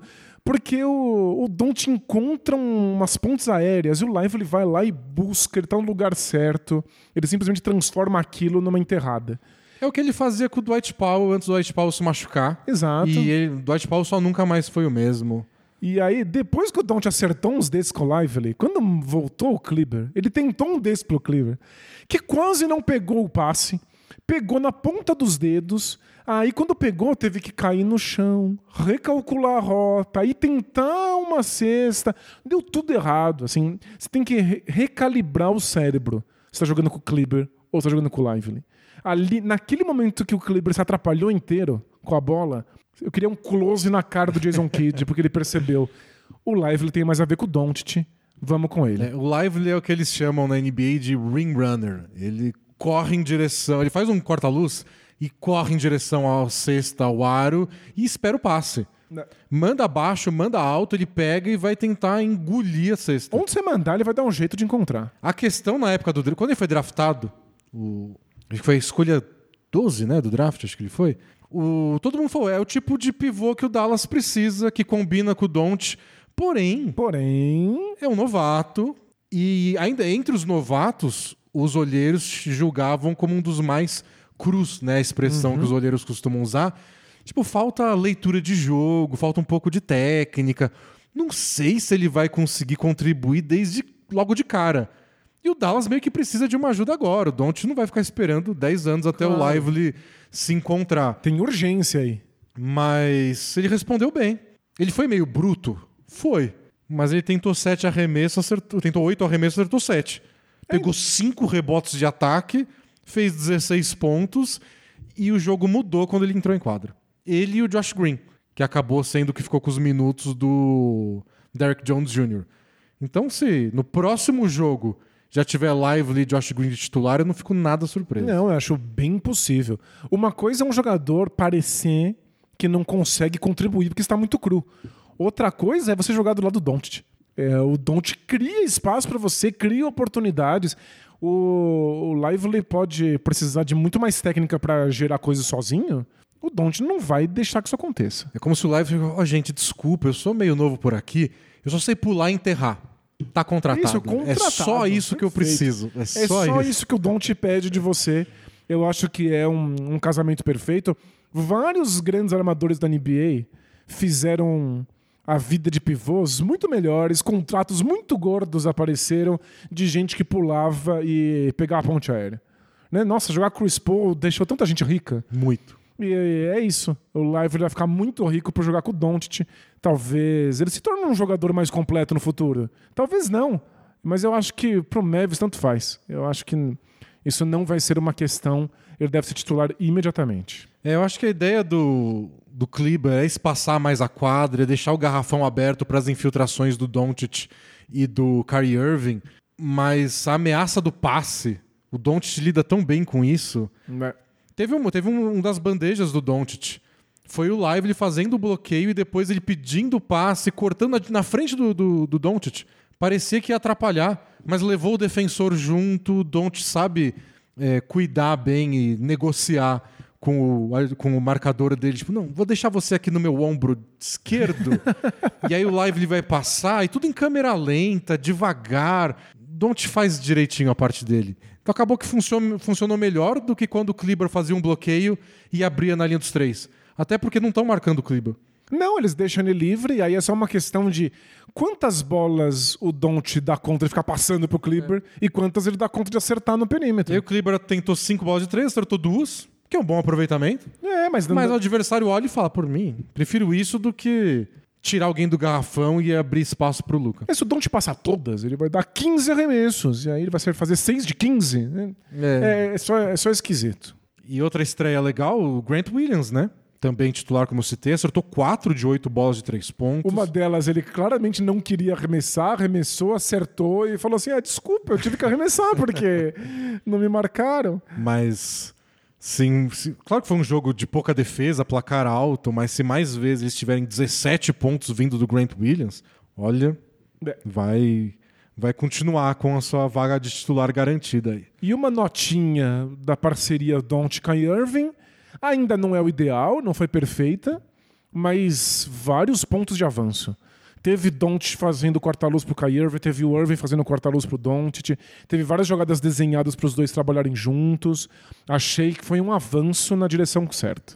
Bom, tempo de basquete pro podcast já deu, Danilo. Mas Você tem notinhas? Algum outro comentário de algum outro jogo? Ah, eu acabei falando um pouco na transmissão ao vivo, acho que vale aqui ah, os meus comentários breves na versão podcast também, porque eu perdi tempo da minha vida assistindo Rockets, então pelo menos que vire alguma coisa. Foi um jogo muito ruim. Eh, os pontos positivos foram o Van Fleet e o, o Shengun jogaram bem, pareceram ter bom entrosamento entre eles, souberam se acionar nos lugares certos, mas todo o resto do time foi tão ruim, tão catastrófico. O, O Jabari Smith Jr., eu achei que os melhores momentos dele foram os melhores momentos do Shengun. Que é outro motivo para defender mais o protagonismo do Shengun. Quando o Shengun tem a, a bola nas mãos, na cabeça do garrafão, o Jabari Smith sabe cortar para a cesta. E aí o Shengun encontra ele, ele tem arremessos perto da cesta que são de bom aproveitamento. Quando o Jabari Smith está parado no perímetro, não tem perigo suficiente no time para que a defesa não esteja olhando para ele. Então ele só dá arremesso forçado. É, O Eamon Thompson teve provavelmente a pior estreia de novato que eu já vi. Ele acertou uma de sete bolas de três pontos. Não ocorreu em nenhum segundo na cabecinha dele que ele estava livre no perímetro por um motivo. O, único arremesso que ele acertou foi isso. Não sei quem tava marcando ele, deu uns oito passos para trás e Mas- "Ah, deixa eu dar um arremesso aqui de meia distância. Deram todos, acho que nenhum arremesso desse no perímetro foi contestado. É, Eu, que não, não acompanho basquete, basquete universitário, não, não vejo a, a pirralhada jogar, li scout e todos os scouts são. O Thompson é incrível, ele só não tem um arremesso. Tipo, era muito que difícil. nem, nem basquete universitário ele jogou. Depois é. O saldo dele foi de menos 34 pontos enquanto esteve em quadra, assim, completamente catastrófico. O próprio Jabari Smith, que teve bons momentos pegando passos do Shengun, cometeu seis faltas, porque a defesa não está boa, ainda está afobada. Assim, foi tudo muito ruim.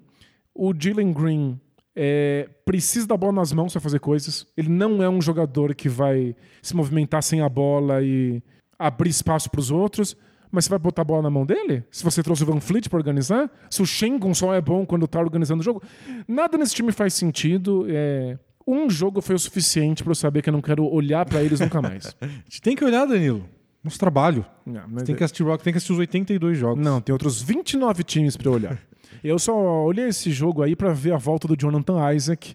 Muito feliz por ver ele jogando basquete de novo. Voltou bem, jogou bem. Depois de da gente ficar com tanto receio de que talvez ele não jogasse mais basquete, tá aí. É, o Rockets cortou a diferença que o Magic abriu no primeiro tempo. E com as reservas em quadro, o Magic acabou com o jogo. O Cole Anthony fez uma partida sensacional. Assinou Eu- extensão aí o Cole Anthony. E eu tô enxergando cada vez mais ele como. Acho que esse é o papel dele. Sexto homem, chega, Vocês tomem pontuador. né? bota fogo no jogo. Vai ter dia que não é tudo isso, tudo bem, ele é um reserva. E aí o que o Magic precisa é saber quem. A posição do Jalen Suggs lá, que de novo foi titular, mas não tá rendendo. Mas foi com Isaac e com Anthony comandando os reservas que o Rockets foi demolido e Nossa, acabou o jogo. massacrado. Bom, acho que uma última, algum último comentário que eu acho importante pra temporada. Que tiveram vários outros jogos legais. O Pacers correu como a gente imaginava. O Hornets ganhou do Hawks. Pois é, num jogo bem divertido do Hornets. O Heat ganhou de um pontinho do Pistons com 30 pontos do Cade Cunningham. É, E um jogo tenebroso para todo o resto do Pistons. O Cavs venceu o Nets com bola de três nos últimos segundos do Donovan Mitchell pra virar o jogo. E o Ken Thompson. Ken Thomas. O Ken Thomas fez chover, como sempre. E É, 36 pontos ou 2, é o que ele faz. É Ontem isso. foi 36. É um dos dois. E é caso típico de você olha o placar e fala: caramba, ele vai fazer 40 pontos. Nem a pau que o time dele vai vencer. E não venceu. Foi E por pouco, venceu. mas não venceu. Não, é, é incrível como é. É um arremesso pior do que o outro. Às vezes calha de que ele acerta. Mas du- duas coisas que eu queria falar que acho que tem mais coisas pensando pra, pro resto da temporada. Manda. O Bulls tomou um sacode do Thunder, 124 a 104. O jogo estava empatado até o quarto período, até o comecinho do quarto período, o fim do terceiro. E aí o Thunder atropelou, foi bem legal. E falaram que depois do jogo os jogadores do Bulls já se reuniram para fazer uma reunião só dos atletas. Sei lá o que vai dar esse Bulls. Incrível. Mas foi um jogo assim, tipo, não, o time tem umas coisas. Não, não é ruim mesmo. É ruim mesmo. E a outra coisa é o, é o Memphis Grizzlies, né? Porque essa semana saiu notícia de que o Steven Adams não joga essa temporada. Ele se machucou na temporada passada, o Grizzlies optou por uma recuperação sem cirurgia, e agora, há dois dias da temporada começar, falaram não vai ter que fazer cirurgia. E ele vai perder o ano inteiro. Ele vai perder toda a temporada. E o Brandon Clark, que seria o reserva imediato dele, também tá machucado, volta só com a temporada em andamento. É uma baixa gigantesca para um time que já vai estar mais de 20 jogos sem o Jamoran. De repente, a temporada do Grizzlies, que já estava difícil, parece muito pior. E eu acho que eles não têm outra opção. Eles têm que entrar no mercado e buscar um pivô.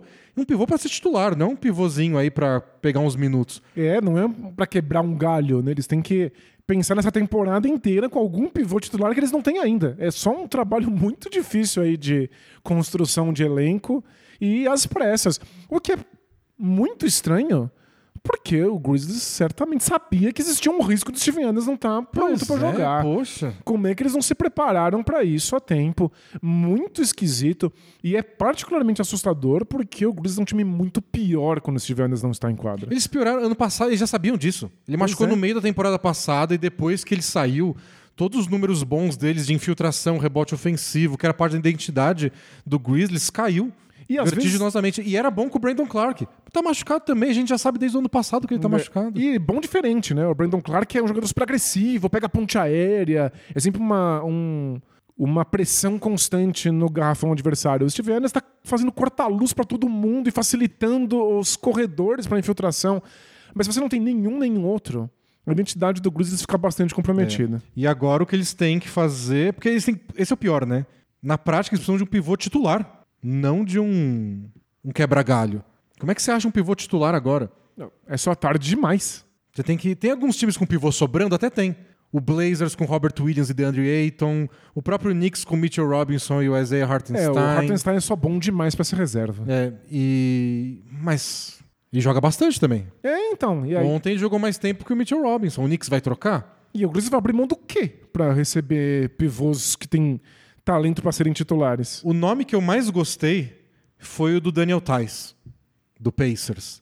Porque no Celtics ele fazia todo esse trabalho que o Steven Adams fazia de corta-luz. Meu trabalho é corta-luz. Isso, é fazer seis corta-luz por jogada, por posse de bola. E aquele, aquela parede que o Steven Adams faz tão bem para as infiltrações do Jamoran, ele fazia pro Tatum no Celtics. A mesma jogada, inclusive. E ontem ele nem jogou no Pacers, ele não tá na rotação. O problema é, bom, agora o Daniel Tais é seu pivô titular. Não sei se isso vai salvar a sua vida. Por mim, tudo bem. O campeão mundial Daniel Tais, deixa eu deixar claro. A, a minha defesa constante do Tais me rendeu muitas menções no Twitter quando ele foi campeão mundial. É, Então eu acho que o Blazers não vai mandar o Robert Williams agora, nem Não. o Aiton. Não, de jeito nenhum. Imagina. acho que o nome mais viável é o do Daniel Tais. Mas tem até a situação também do Atlanta, né, com o Congo, que também recebeu extensão de contrato, e o Capela. Talvez um dos dois seja disponível, mas também não vai ser barato. É, bom, tem que, tem que ver aí quando que o Hawks vai fazer uma reunião a portas fechadas também pro elenco. Porque é o próximo, hein? Bulls foi no dia 1. Quanto tempo vai levar pro Hawks fazer? Alô, KTO. É isso. Alô, KTO, cria a aposta aí. Qual vai ser o próximo time a ter uma reunião a portas fechadas? Players Only é o nome. Gringo. Apenas jogadores para discutir a relação. Não, sério, é. Só a KTO vai saber quais, são essas odds. Ah, o Grizzlies pode ter uma aí também, tantos problemas. Você acha que também daria numa o, ti- reunião? o time é unido, vai, não sei, mas é muito problema. Mas acho que o Hawks é um bom, um bom candidato. Tem várias coisas ob- obscuras para você apostar lá na KTO, várias coisas exóticas. Ainda não tem reunião a porta fechada, mas tem várias outras que você pode procurar por lá. Vários esportes diferentes, várias diversões podem ser encontradas fuçando as odds da KTO. Eu, eu fiz uma ontem lá e não deu certo. Era uma combinada e eu fiquei a um ponto, a dois pontos do Valanciunas fazer. Uma cesta a mais eu conseguia.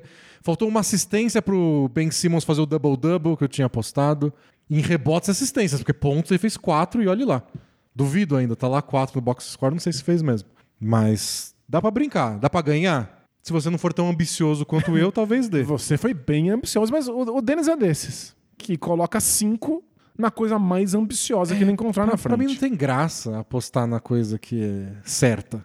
Eu quero o double-double do Ben Simmons na estreia. É claro que foi exatamente o que você tentou. É. E eu apostaria que Ben Simmons seria capaz de jogar basquete. E foi. E eu tô muito feliz com isso.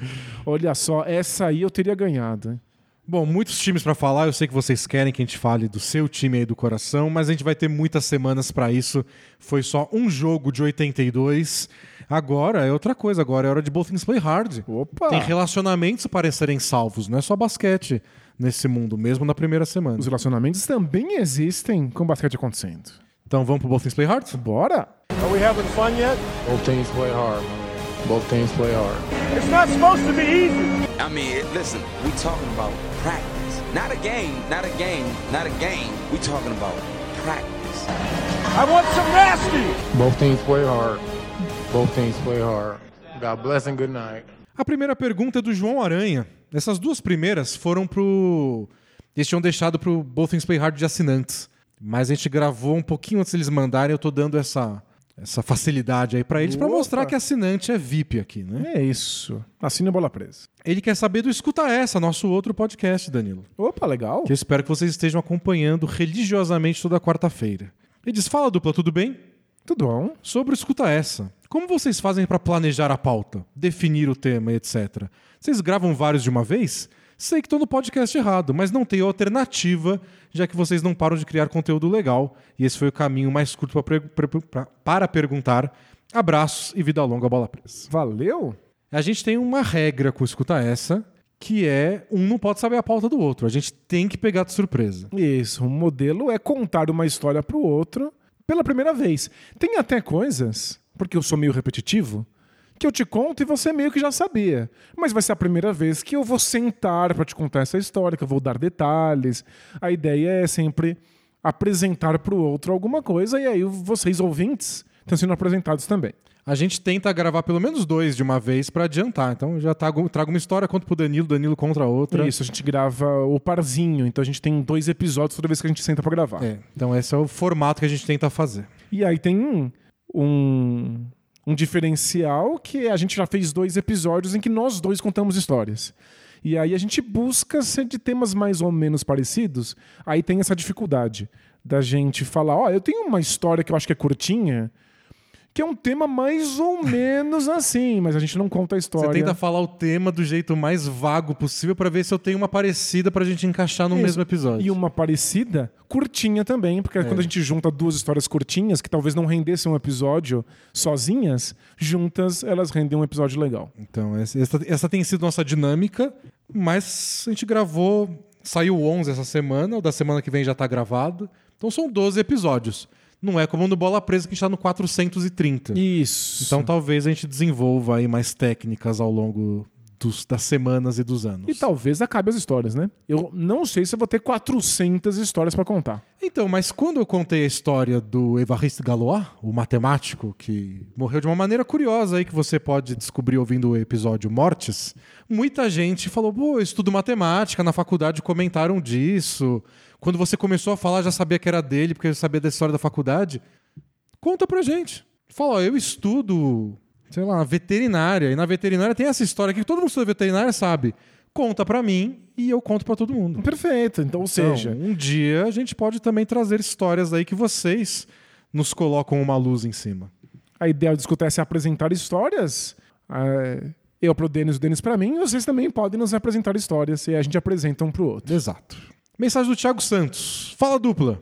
Falo. Estava escutando um especial Both Things Play Hard bem antigo e vocês responderam sobre o tamanho que queriam que o Bola Presa alcançasse. Na ocasião, vocês não falaram nada que poderia sur- surgir uma vindoura a D&D Studio. Então, quando e como esse projeto começou para vocês? Ou já existia entre vocês dois e como coisas bem separadinhas? É, a gente só tinha vontade de fazer mais podcast sobre outros assuntos. Acho né? que é isso. Nunca, de uma, nunca conversou assim de uma coisa tão concreta.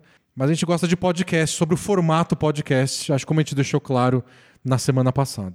E a gente gosta muito de basquete, a gente trabalha com isso há muito tempo, mas nós temos interesses múltiplos. A gente gosta de muitas outras coisas, a gente se dedica e entende de outras coisas.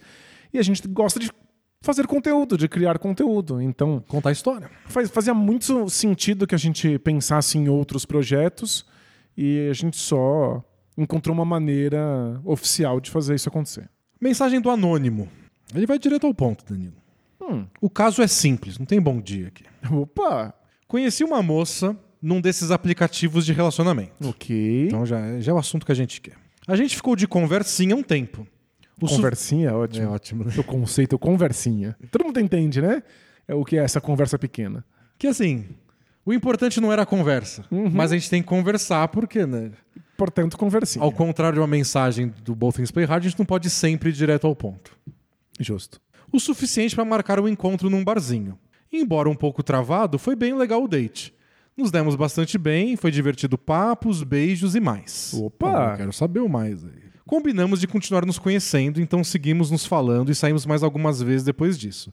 Sempre nos divertindo. Experiência minha e relato dela. Até aí tudo bem. Hum, vai vir porém, né?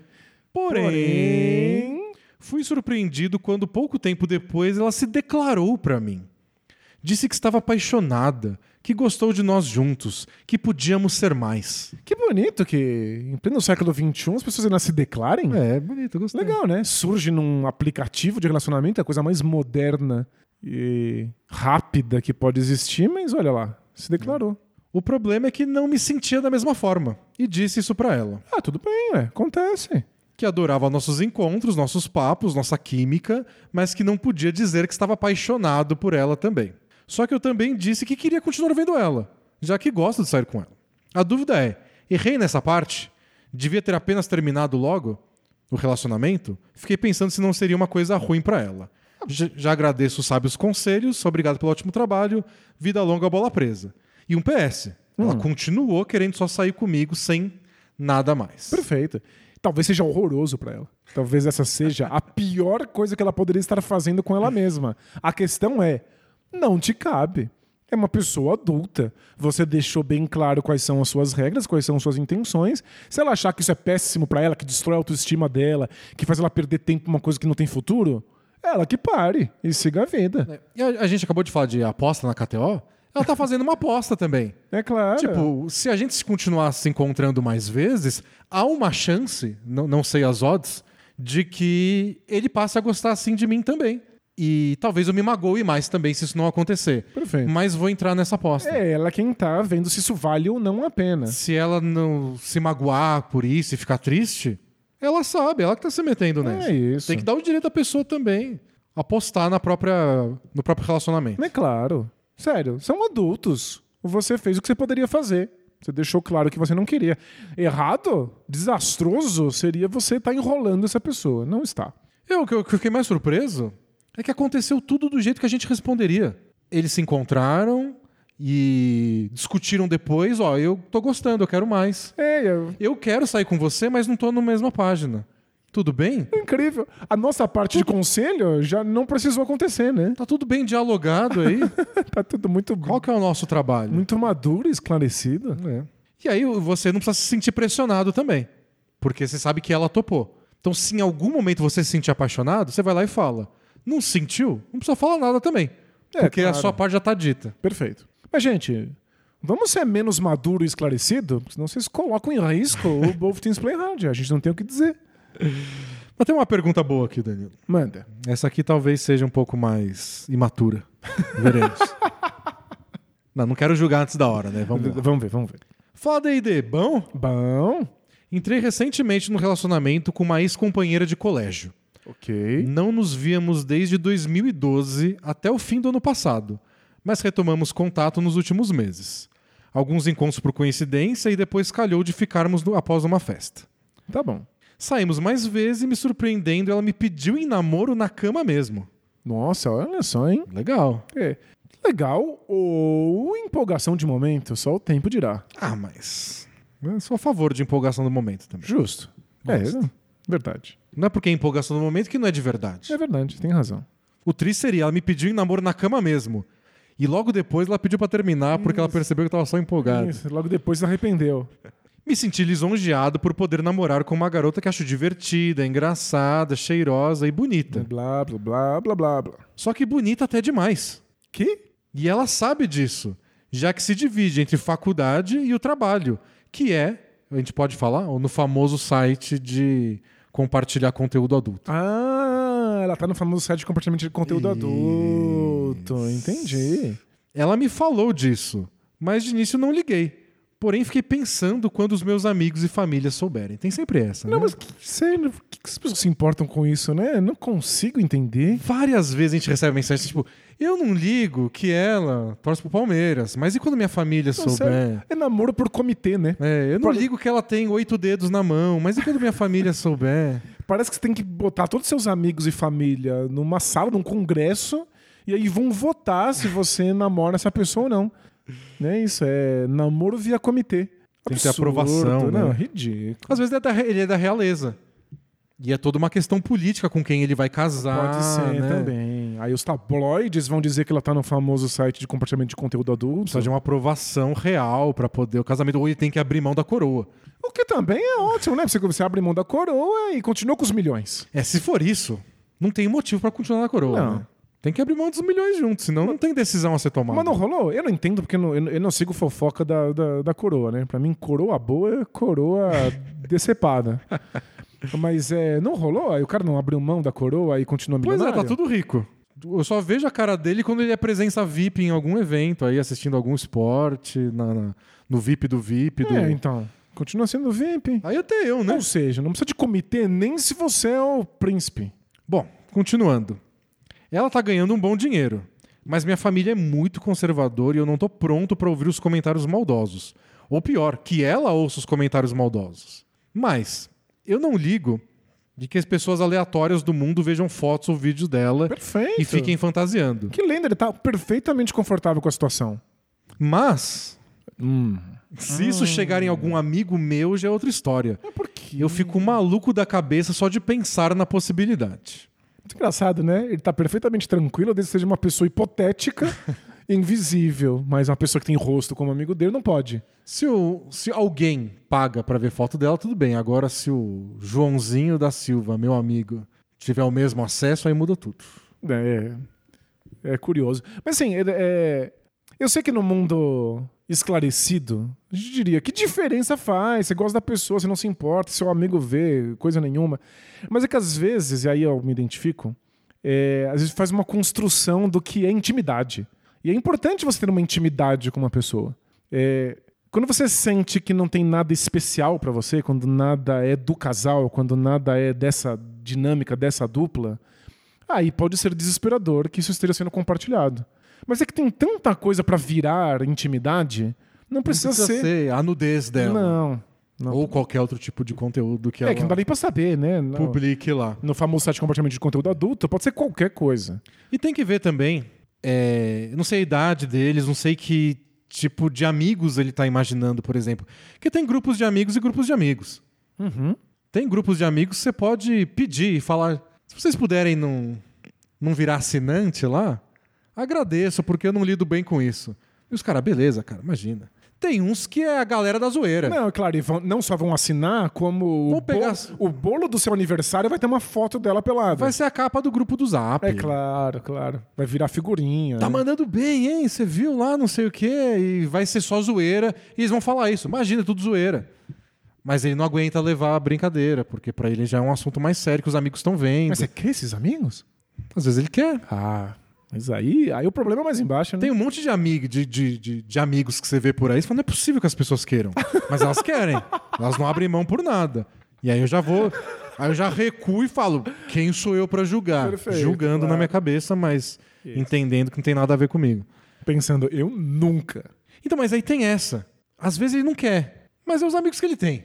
E eu vou abrir mão dessa amizade, por mais tosca que seja, por causa desse relacionamento. Começa a aparecer uma coisa meio grandiosa. Eu entendo. Que... Gente, mas é, é que me parece. O, o outro caminho parece muito mais absurdo.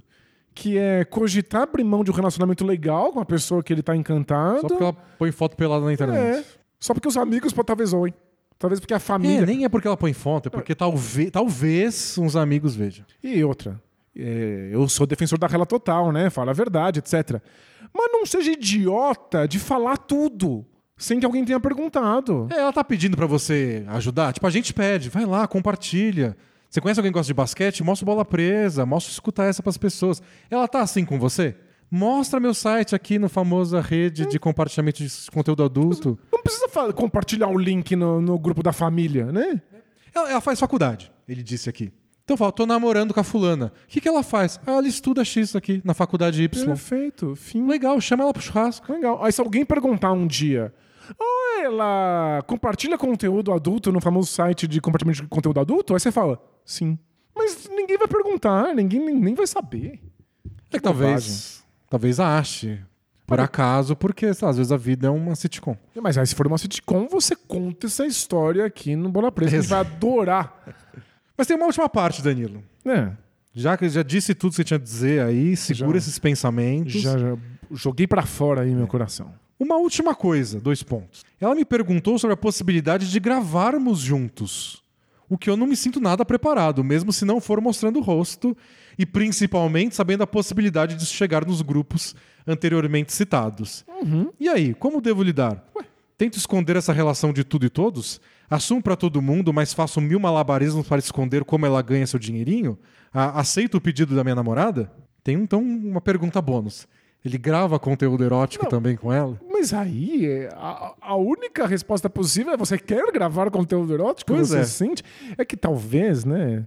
Tenha vontade, mas tenha receio, mas tenha vergonha. Mas não precisa decidir agora. Sabe- Vai considerando. grava e fala, ó, se ficar ruim a gente pode não publicar. Olha só. Deixa eu assistir primeiro. Dá uma, dá, dá uma chance, né? É, então. Mas é uma coisa que você pode só considerar e nunca colocar em prática. Eu acho que esse tipo de pergunta é aquele que você sabe a resposta assim que você ouviu a pergunta. É claro. Tipo, o que, que você pensou quando ela tava te fazendo a proposta? Nesse segundo você já sabe o que você quer. Depois claro. disso vem todo o seu pudor, os seus medos, inseguranças. Mas na hora que ela perguntou, você sabe a resposta que você queria dar. Exato. Que deve ser não, né? Não, Pra, pra mim seria não. pra mim seria Minha autoestima muito não tá tão, Nossa, não imagina. tão assim. Você, não acha a coisa mais legal do mundo me olhar no espelho? Não vou É, pois é. me achar incrível num, quero- num vídeo adulto. performando. Mas eu não acho que isso é um problema também. Tipo, acho que ela te perguntou, Ah, claro, ela quis incluir ele na vida, né? é, ou sei lá, pra ela é legal, mas não, não imagino que pra ela, pelo menos pelo que você contou, seja uma coisa que é isso ou tá- é um problema. Então você decide, você quer, você não quer.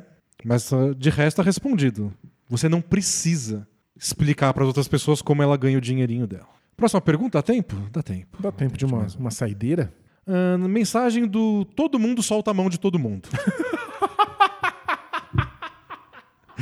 Boa.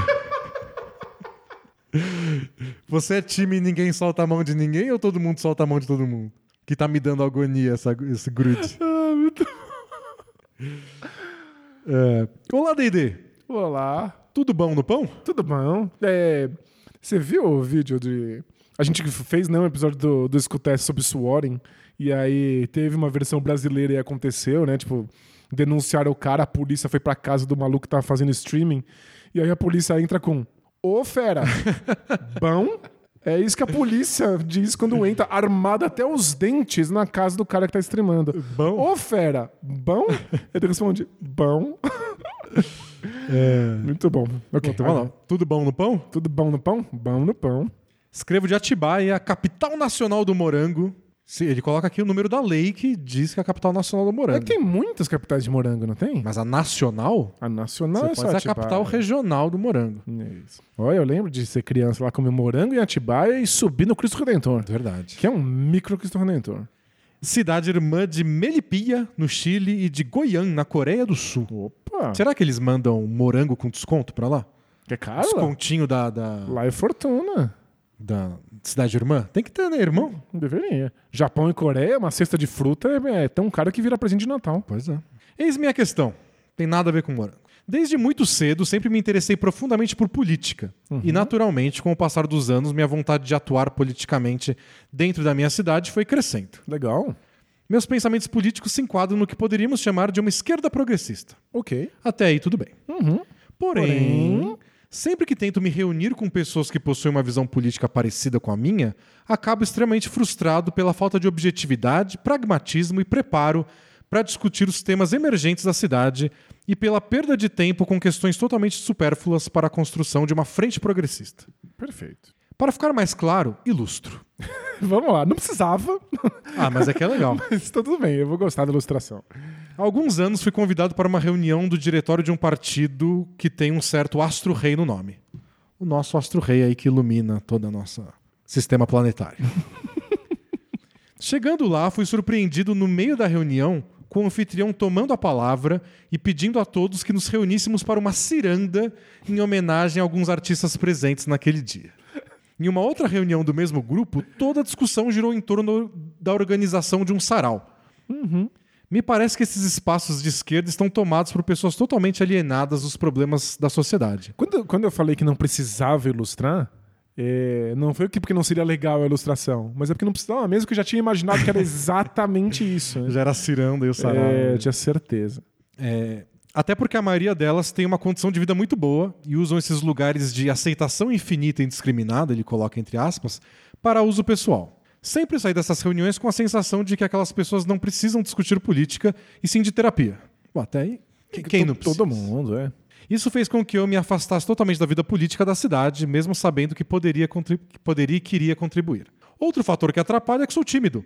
Por isso não me vejo capaz de liderar um movimento contrário ou ir de frente a essas pessoas dentro desses espaços. Até porque parece que sou minoria e seria repreendido por repreendê-las. O que eu faço? Aceito frustrado que política não é pra mim e continuo vendo de fora? Bato de frente com os cirandeiros e sua positividade tóxica? Ou me infiltro na direita, onde não terão cirandas? Mas vai ter coisa muito É, pior é isso que eu ia falar. Vai ter clube de tiro. Obrigado desde já e vida longa bola presa. Valeu? É... Toda, toda a minha vida política, que não existe assim, mas na minha cabeça, eu tô brigando com a esquerda. Mas é porque eu espero alguma coisa da esquerda. A gente tem expectativas, né? É, aí da direita eu não espero tanto. Eu também, eu também me identifico de. Ah, mas isso aqui não quero, não devia ser assim, essa parte. É que eu não tenho essa ambição de participar, que acho que essa é a grande questão dele. E que deve ser mais frustrante mesmo. Mas aí é entender, por mais difícil que seja na prática, que política significa coisas muito diferentes para pessoas diferentes e que o espectro político é gigantesco. Mesmo o partido aí do Astro Rei é extremamente dividido e pulverizado. Vai ter gente que é muito mais pragmática e que está tentando pensar em soluções imediatas, e vai ter gente que vai achar que soluções imediatas são tapa-buracos que não mexem de verdade na estrutura e estão sonhando com a estrutura. E tem gente que tem planos de futuro para mexer na estrutura. Tem gente que tem planos emergenciais para mexer na estrutura, que em geral é uma ciranda, é um sarau. Tem gente que precisa de construção de grupo. É, acho que é legal essa- esse diagnóstico do nosso amigo ouvinte, de que tem gente que precisa de autoafirmação, tem gente que precisa simplesmente ser ouvido num sarau. E isso é bom, isso é positivo. Quais são os outros espaços coletivos que a gente tem para isso? É, tem que ver. Valeria uma conversa, talvez, com isso, para por, por que o sarau? O que, que vocês tiram disso? É a formação do grupo? É um espaço para a gente discutir outras coisas no fim da, da questão? Às vezes é insuportável, concordo. Mas talvez valha conversar com eles também de onde está vindo isso. É porque às vezes é simplesmente um espaço de construção de grupo, de identidade, etc. E a partir daí surge uma mobilização. Então eu entendo que pode ter seu valor. É que não casa com o tipo de intenção que o amigo ouvinte tem. Tem muitas possibilidades de ação política em vários partidos e em, em vários grupos dentro desses partidos. É que talvez a cidade seja pequena. Isso que eu ia falar. Talvez o- a grande dificuldade é que essa pulverização toda de maneiras de encarar a política, ele não enxergue lá dentro de Atibaia. Talvez o- a galerinha da esquerda seja desse tipo, que é um dos vários tipos de esquerda. É, Mas lá não muitos, vai ter é. todos, porque Atibaia não é Claro. tão grande assim. Em centros maiores, você vai encontrar muitas possibilidades diferentes de ação política. E acho que todas elas são razoavelmente válidas. São só abordagens diferentes. E é até legal. é, eu sei que talvez ele esteja mais focado na parte prática. Tipo, vamos tomar uma decisão já. Mas é legal pensar teoricamente. Por que, que tem grupos que não acham que essa parte pragmática é tão importante agora? Por que tem alguns que querem soluções imediatas? E se você encontra o seu grupo dentro de um grupo, dentro de um partido, você vai ter contato com, com essa teoria. Quais são os textos, os autores, os pensadores que embasam esse tipo de ação? É, eu acho que grupos políticos têm, inclusive, essa função. Não deixar tá, ser uma coisa que você tira da orelha. Que cada um tá fazendo da própria cabeça. Eu acho que é, grupos tendem a permitir que você pense qual, qual é o motivo de você estar indo nessa direção. Então, talvez em Atibaia ele não encontre os dele, mas a internet vai fazer você encontrar os seus e outros lugares certamente vão ter grupos mobilizados mais parecidos com essa abordagem. E talvez você não precise ser. Eu sei que você é tímido, mas você não precisa ser um líder carismático para virar um rosto de alguma coisa. Mas você pode superar um pouquinho da timidez e puxar esse assunto. Não precisa ser no meio da ciranda. Não precisa entrar no meio da ciranda e falar. Mas deve ter um grupo, deve ter um fórum, deve ter um zap que o pessoal conversa. E você propõe uma abordagem diferente para uma das reuniões. Talvez você encontre outro meia dúzia de pessoas que pensam igual. E você vai em outros lugares que você sabe que tem gente de esquerda e fala: ah, você também tá meio de saco cheio de ciranda? E se a gente fizer um grupo aqui de estudo sobre tal coisa? E você pode ir construindo aos pouquinhos. Tem gente que pensa igual você. Com Você certeza. precisa encontrar elas, não precisa nem se infiltrar no outro lado para descobrir. E a timidez é complicada mesmo, admito, porque política se faz Falando, se falando, expondo, é no encontro, né? Mas- debatendo e às vezes quebrando a cara no debate. Justamente. Mas eu- acho que eu sou um exemplo de que timidez é um troço que você vence. Você se acostuma. Você vai se acostumando com algumas circunstâncias específicas e eventualmente você tá confortável. Tô gravando podcast. Ao vivo. Ao vivo. É isso, gente. Temos mais perguntas, né? Acumulou da semana passada, porque a gente só recomendou podcast semanas passadas. Aliás, tem um. A gente publicou até no nosso Twitter e no Instagram uma playlist que acho que o Hugo, né, um ouvinte nosso, criou no Spotify com os episódios que a gente recomendou de podcast. Digam aí se vocês aprovam nossas escolhas. Mas semana que vem a gente volta mais com mais perguntas que estão guardadas e novas que vocês podem mandar lá no bolapresa.com.br. E claro, falaremos mais da temporada regular da NBA que finalmente começou. E é isso. Essa é a hora para assinar o Bola Presa, porque tem uma temporada inteira aí de coisas incríveis, jogadores estourando e muito conteúdo que a gente vai produzir para vocês. Então assine o Bola Presa. A gente se vê na semana que vem. Até a próxima. Tchau! Tchau, tchau!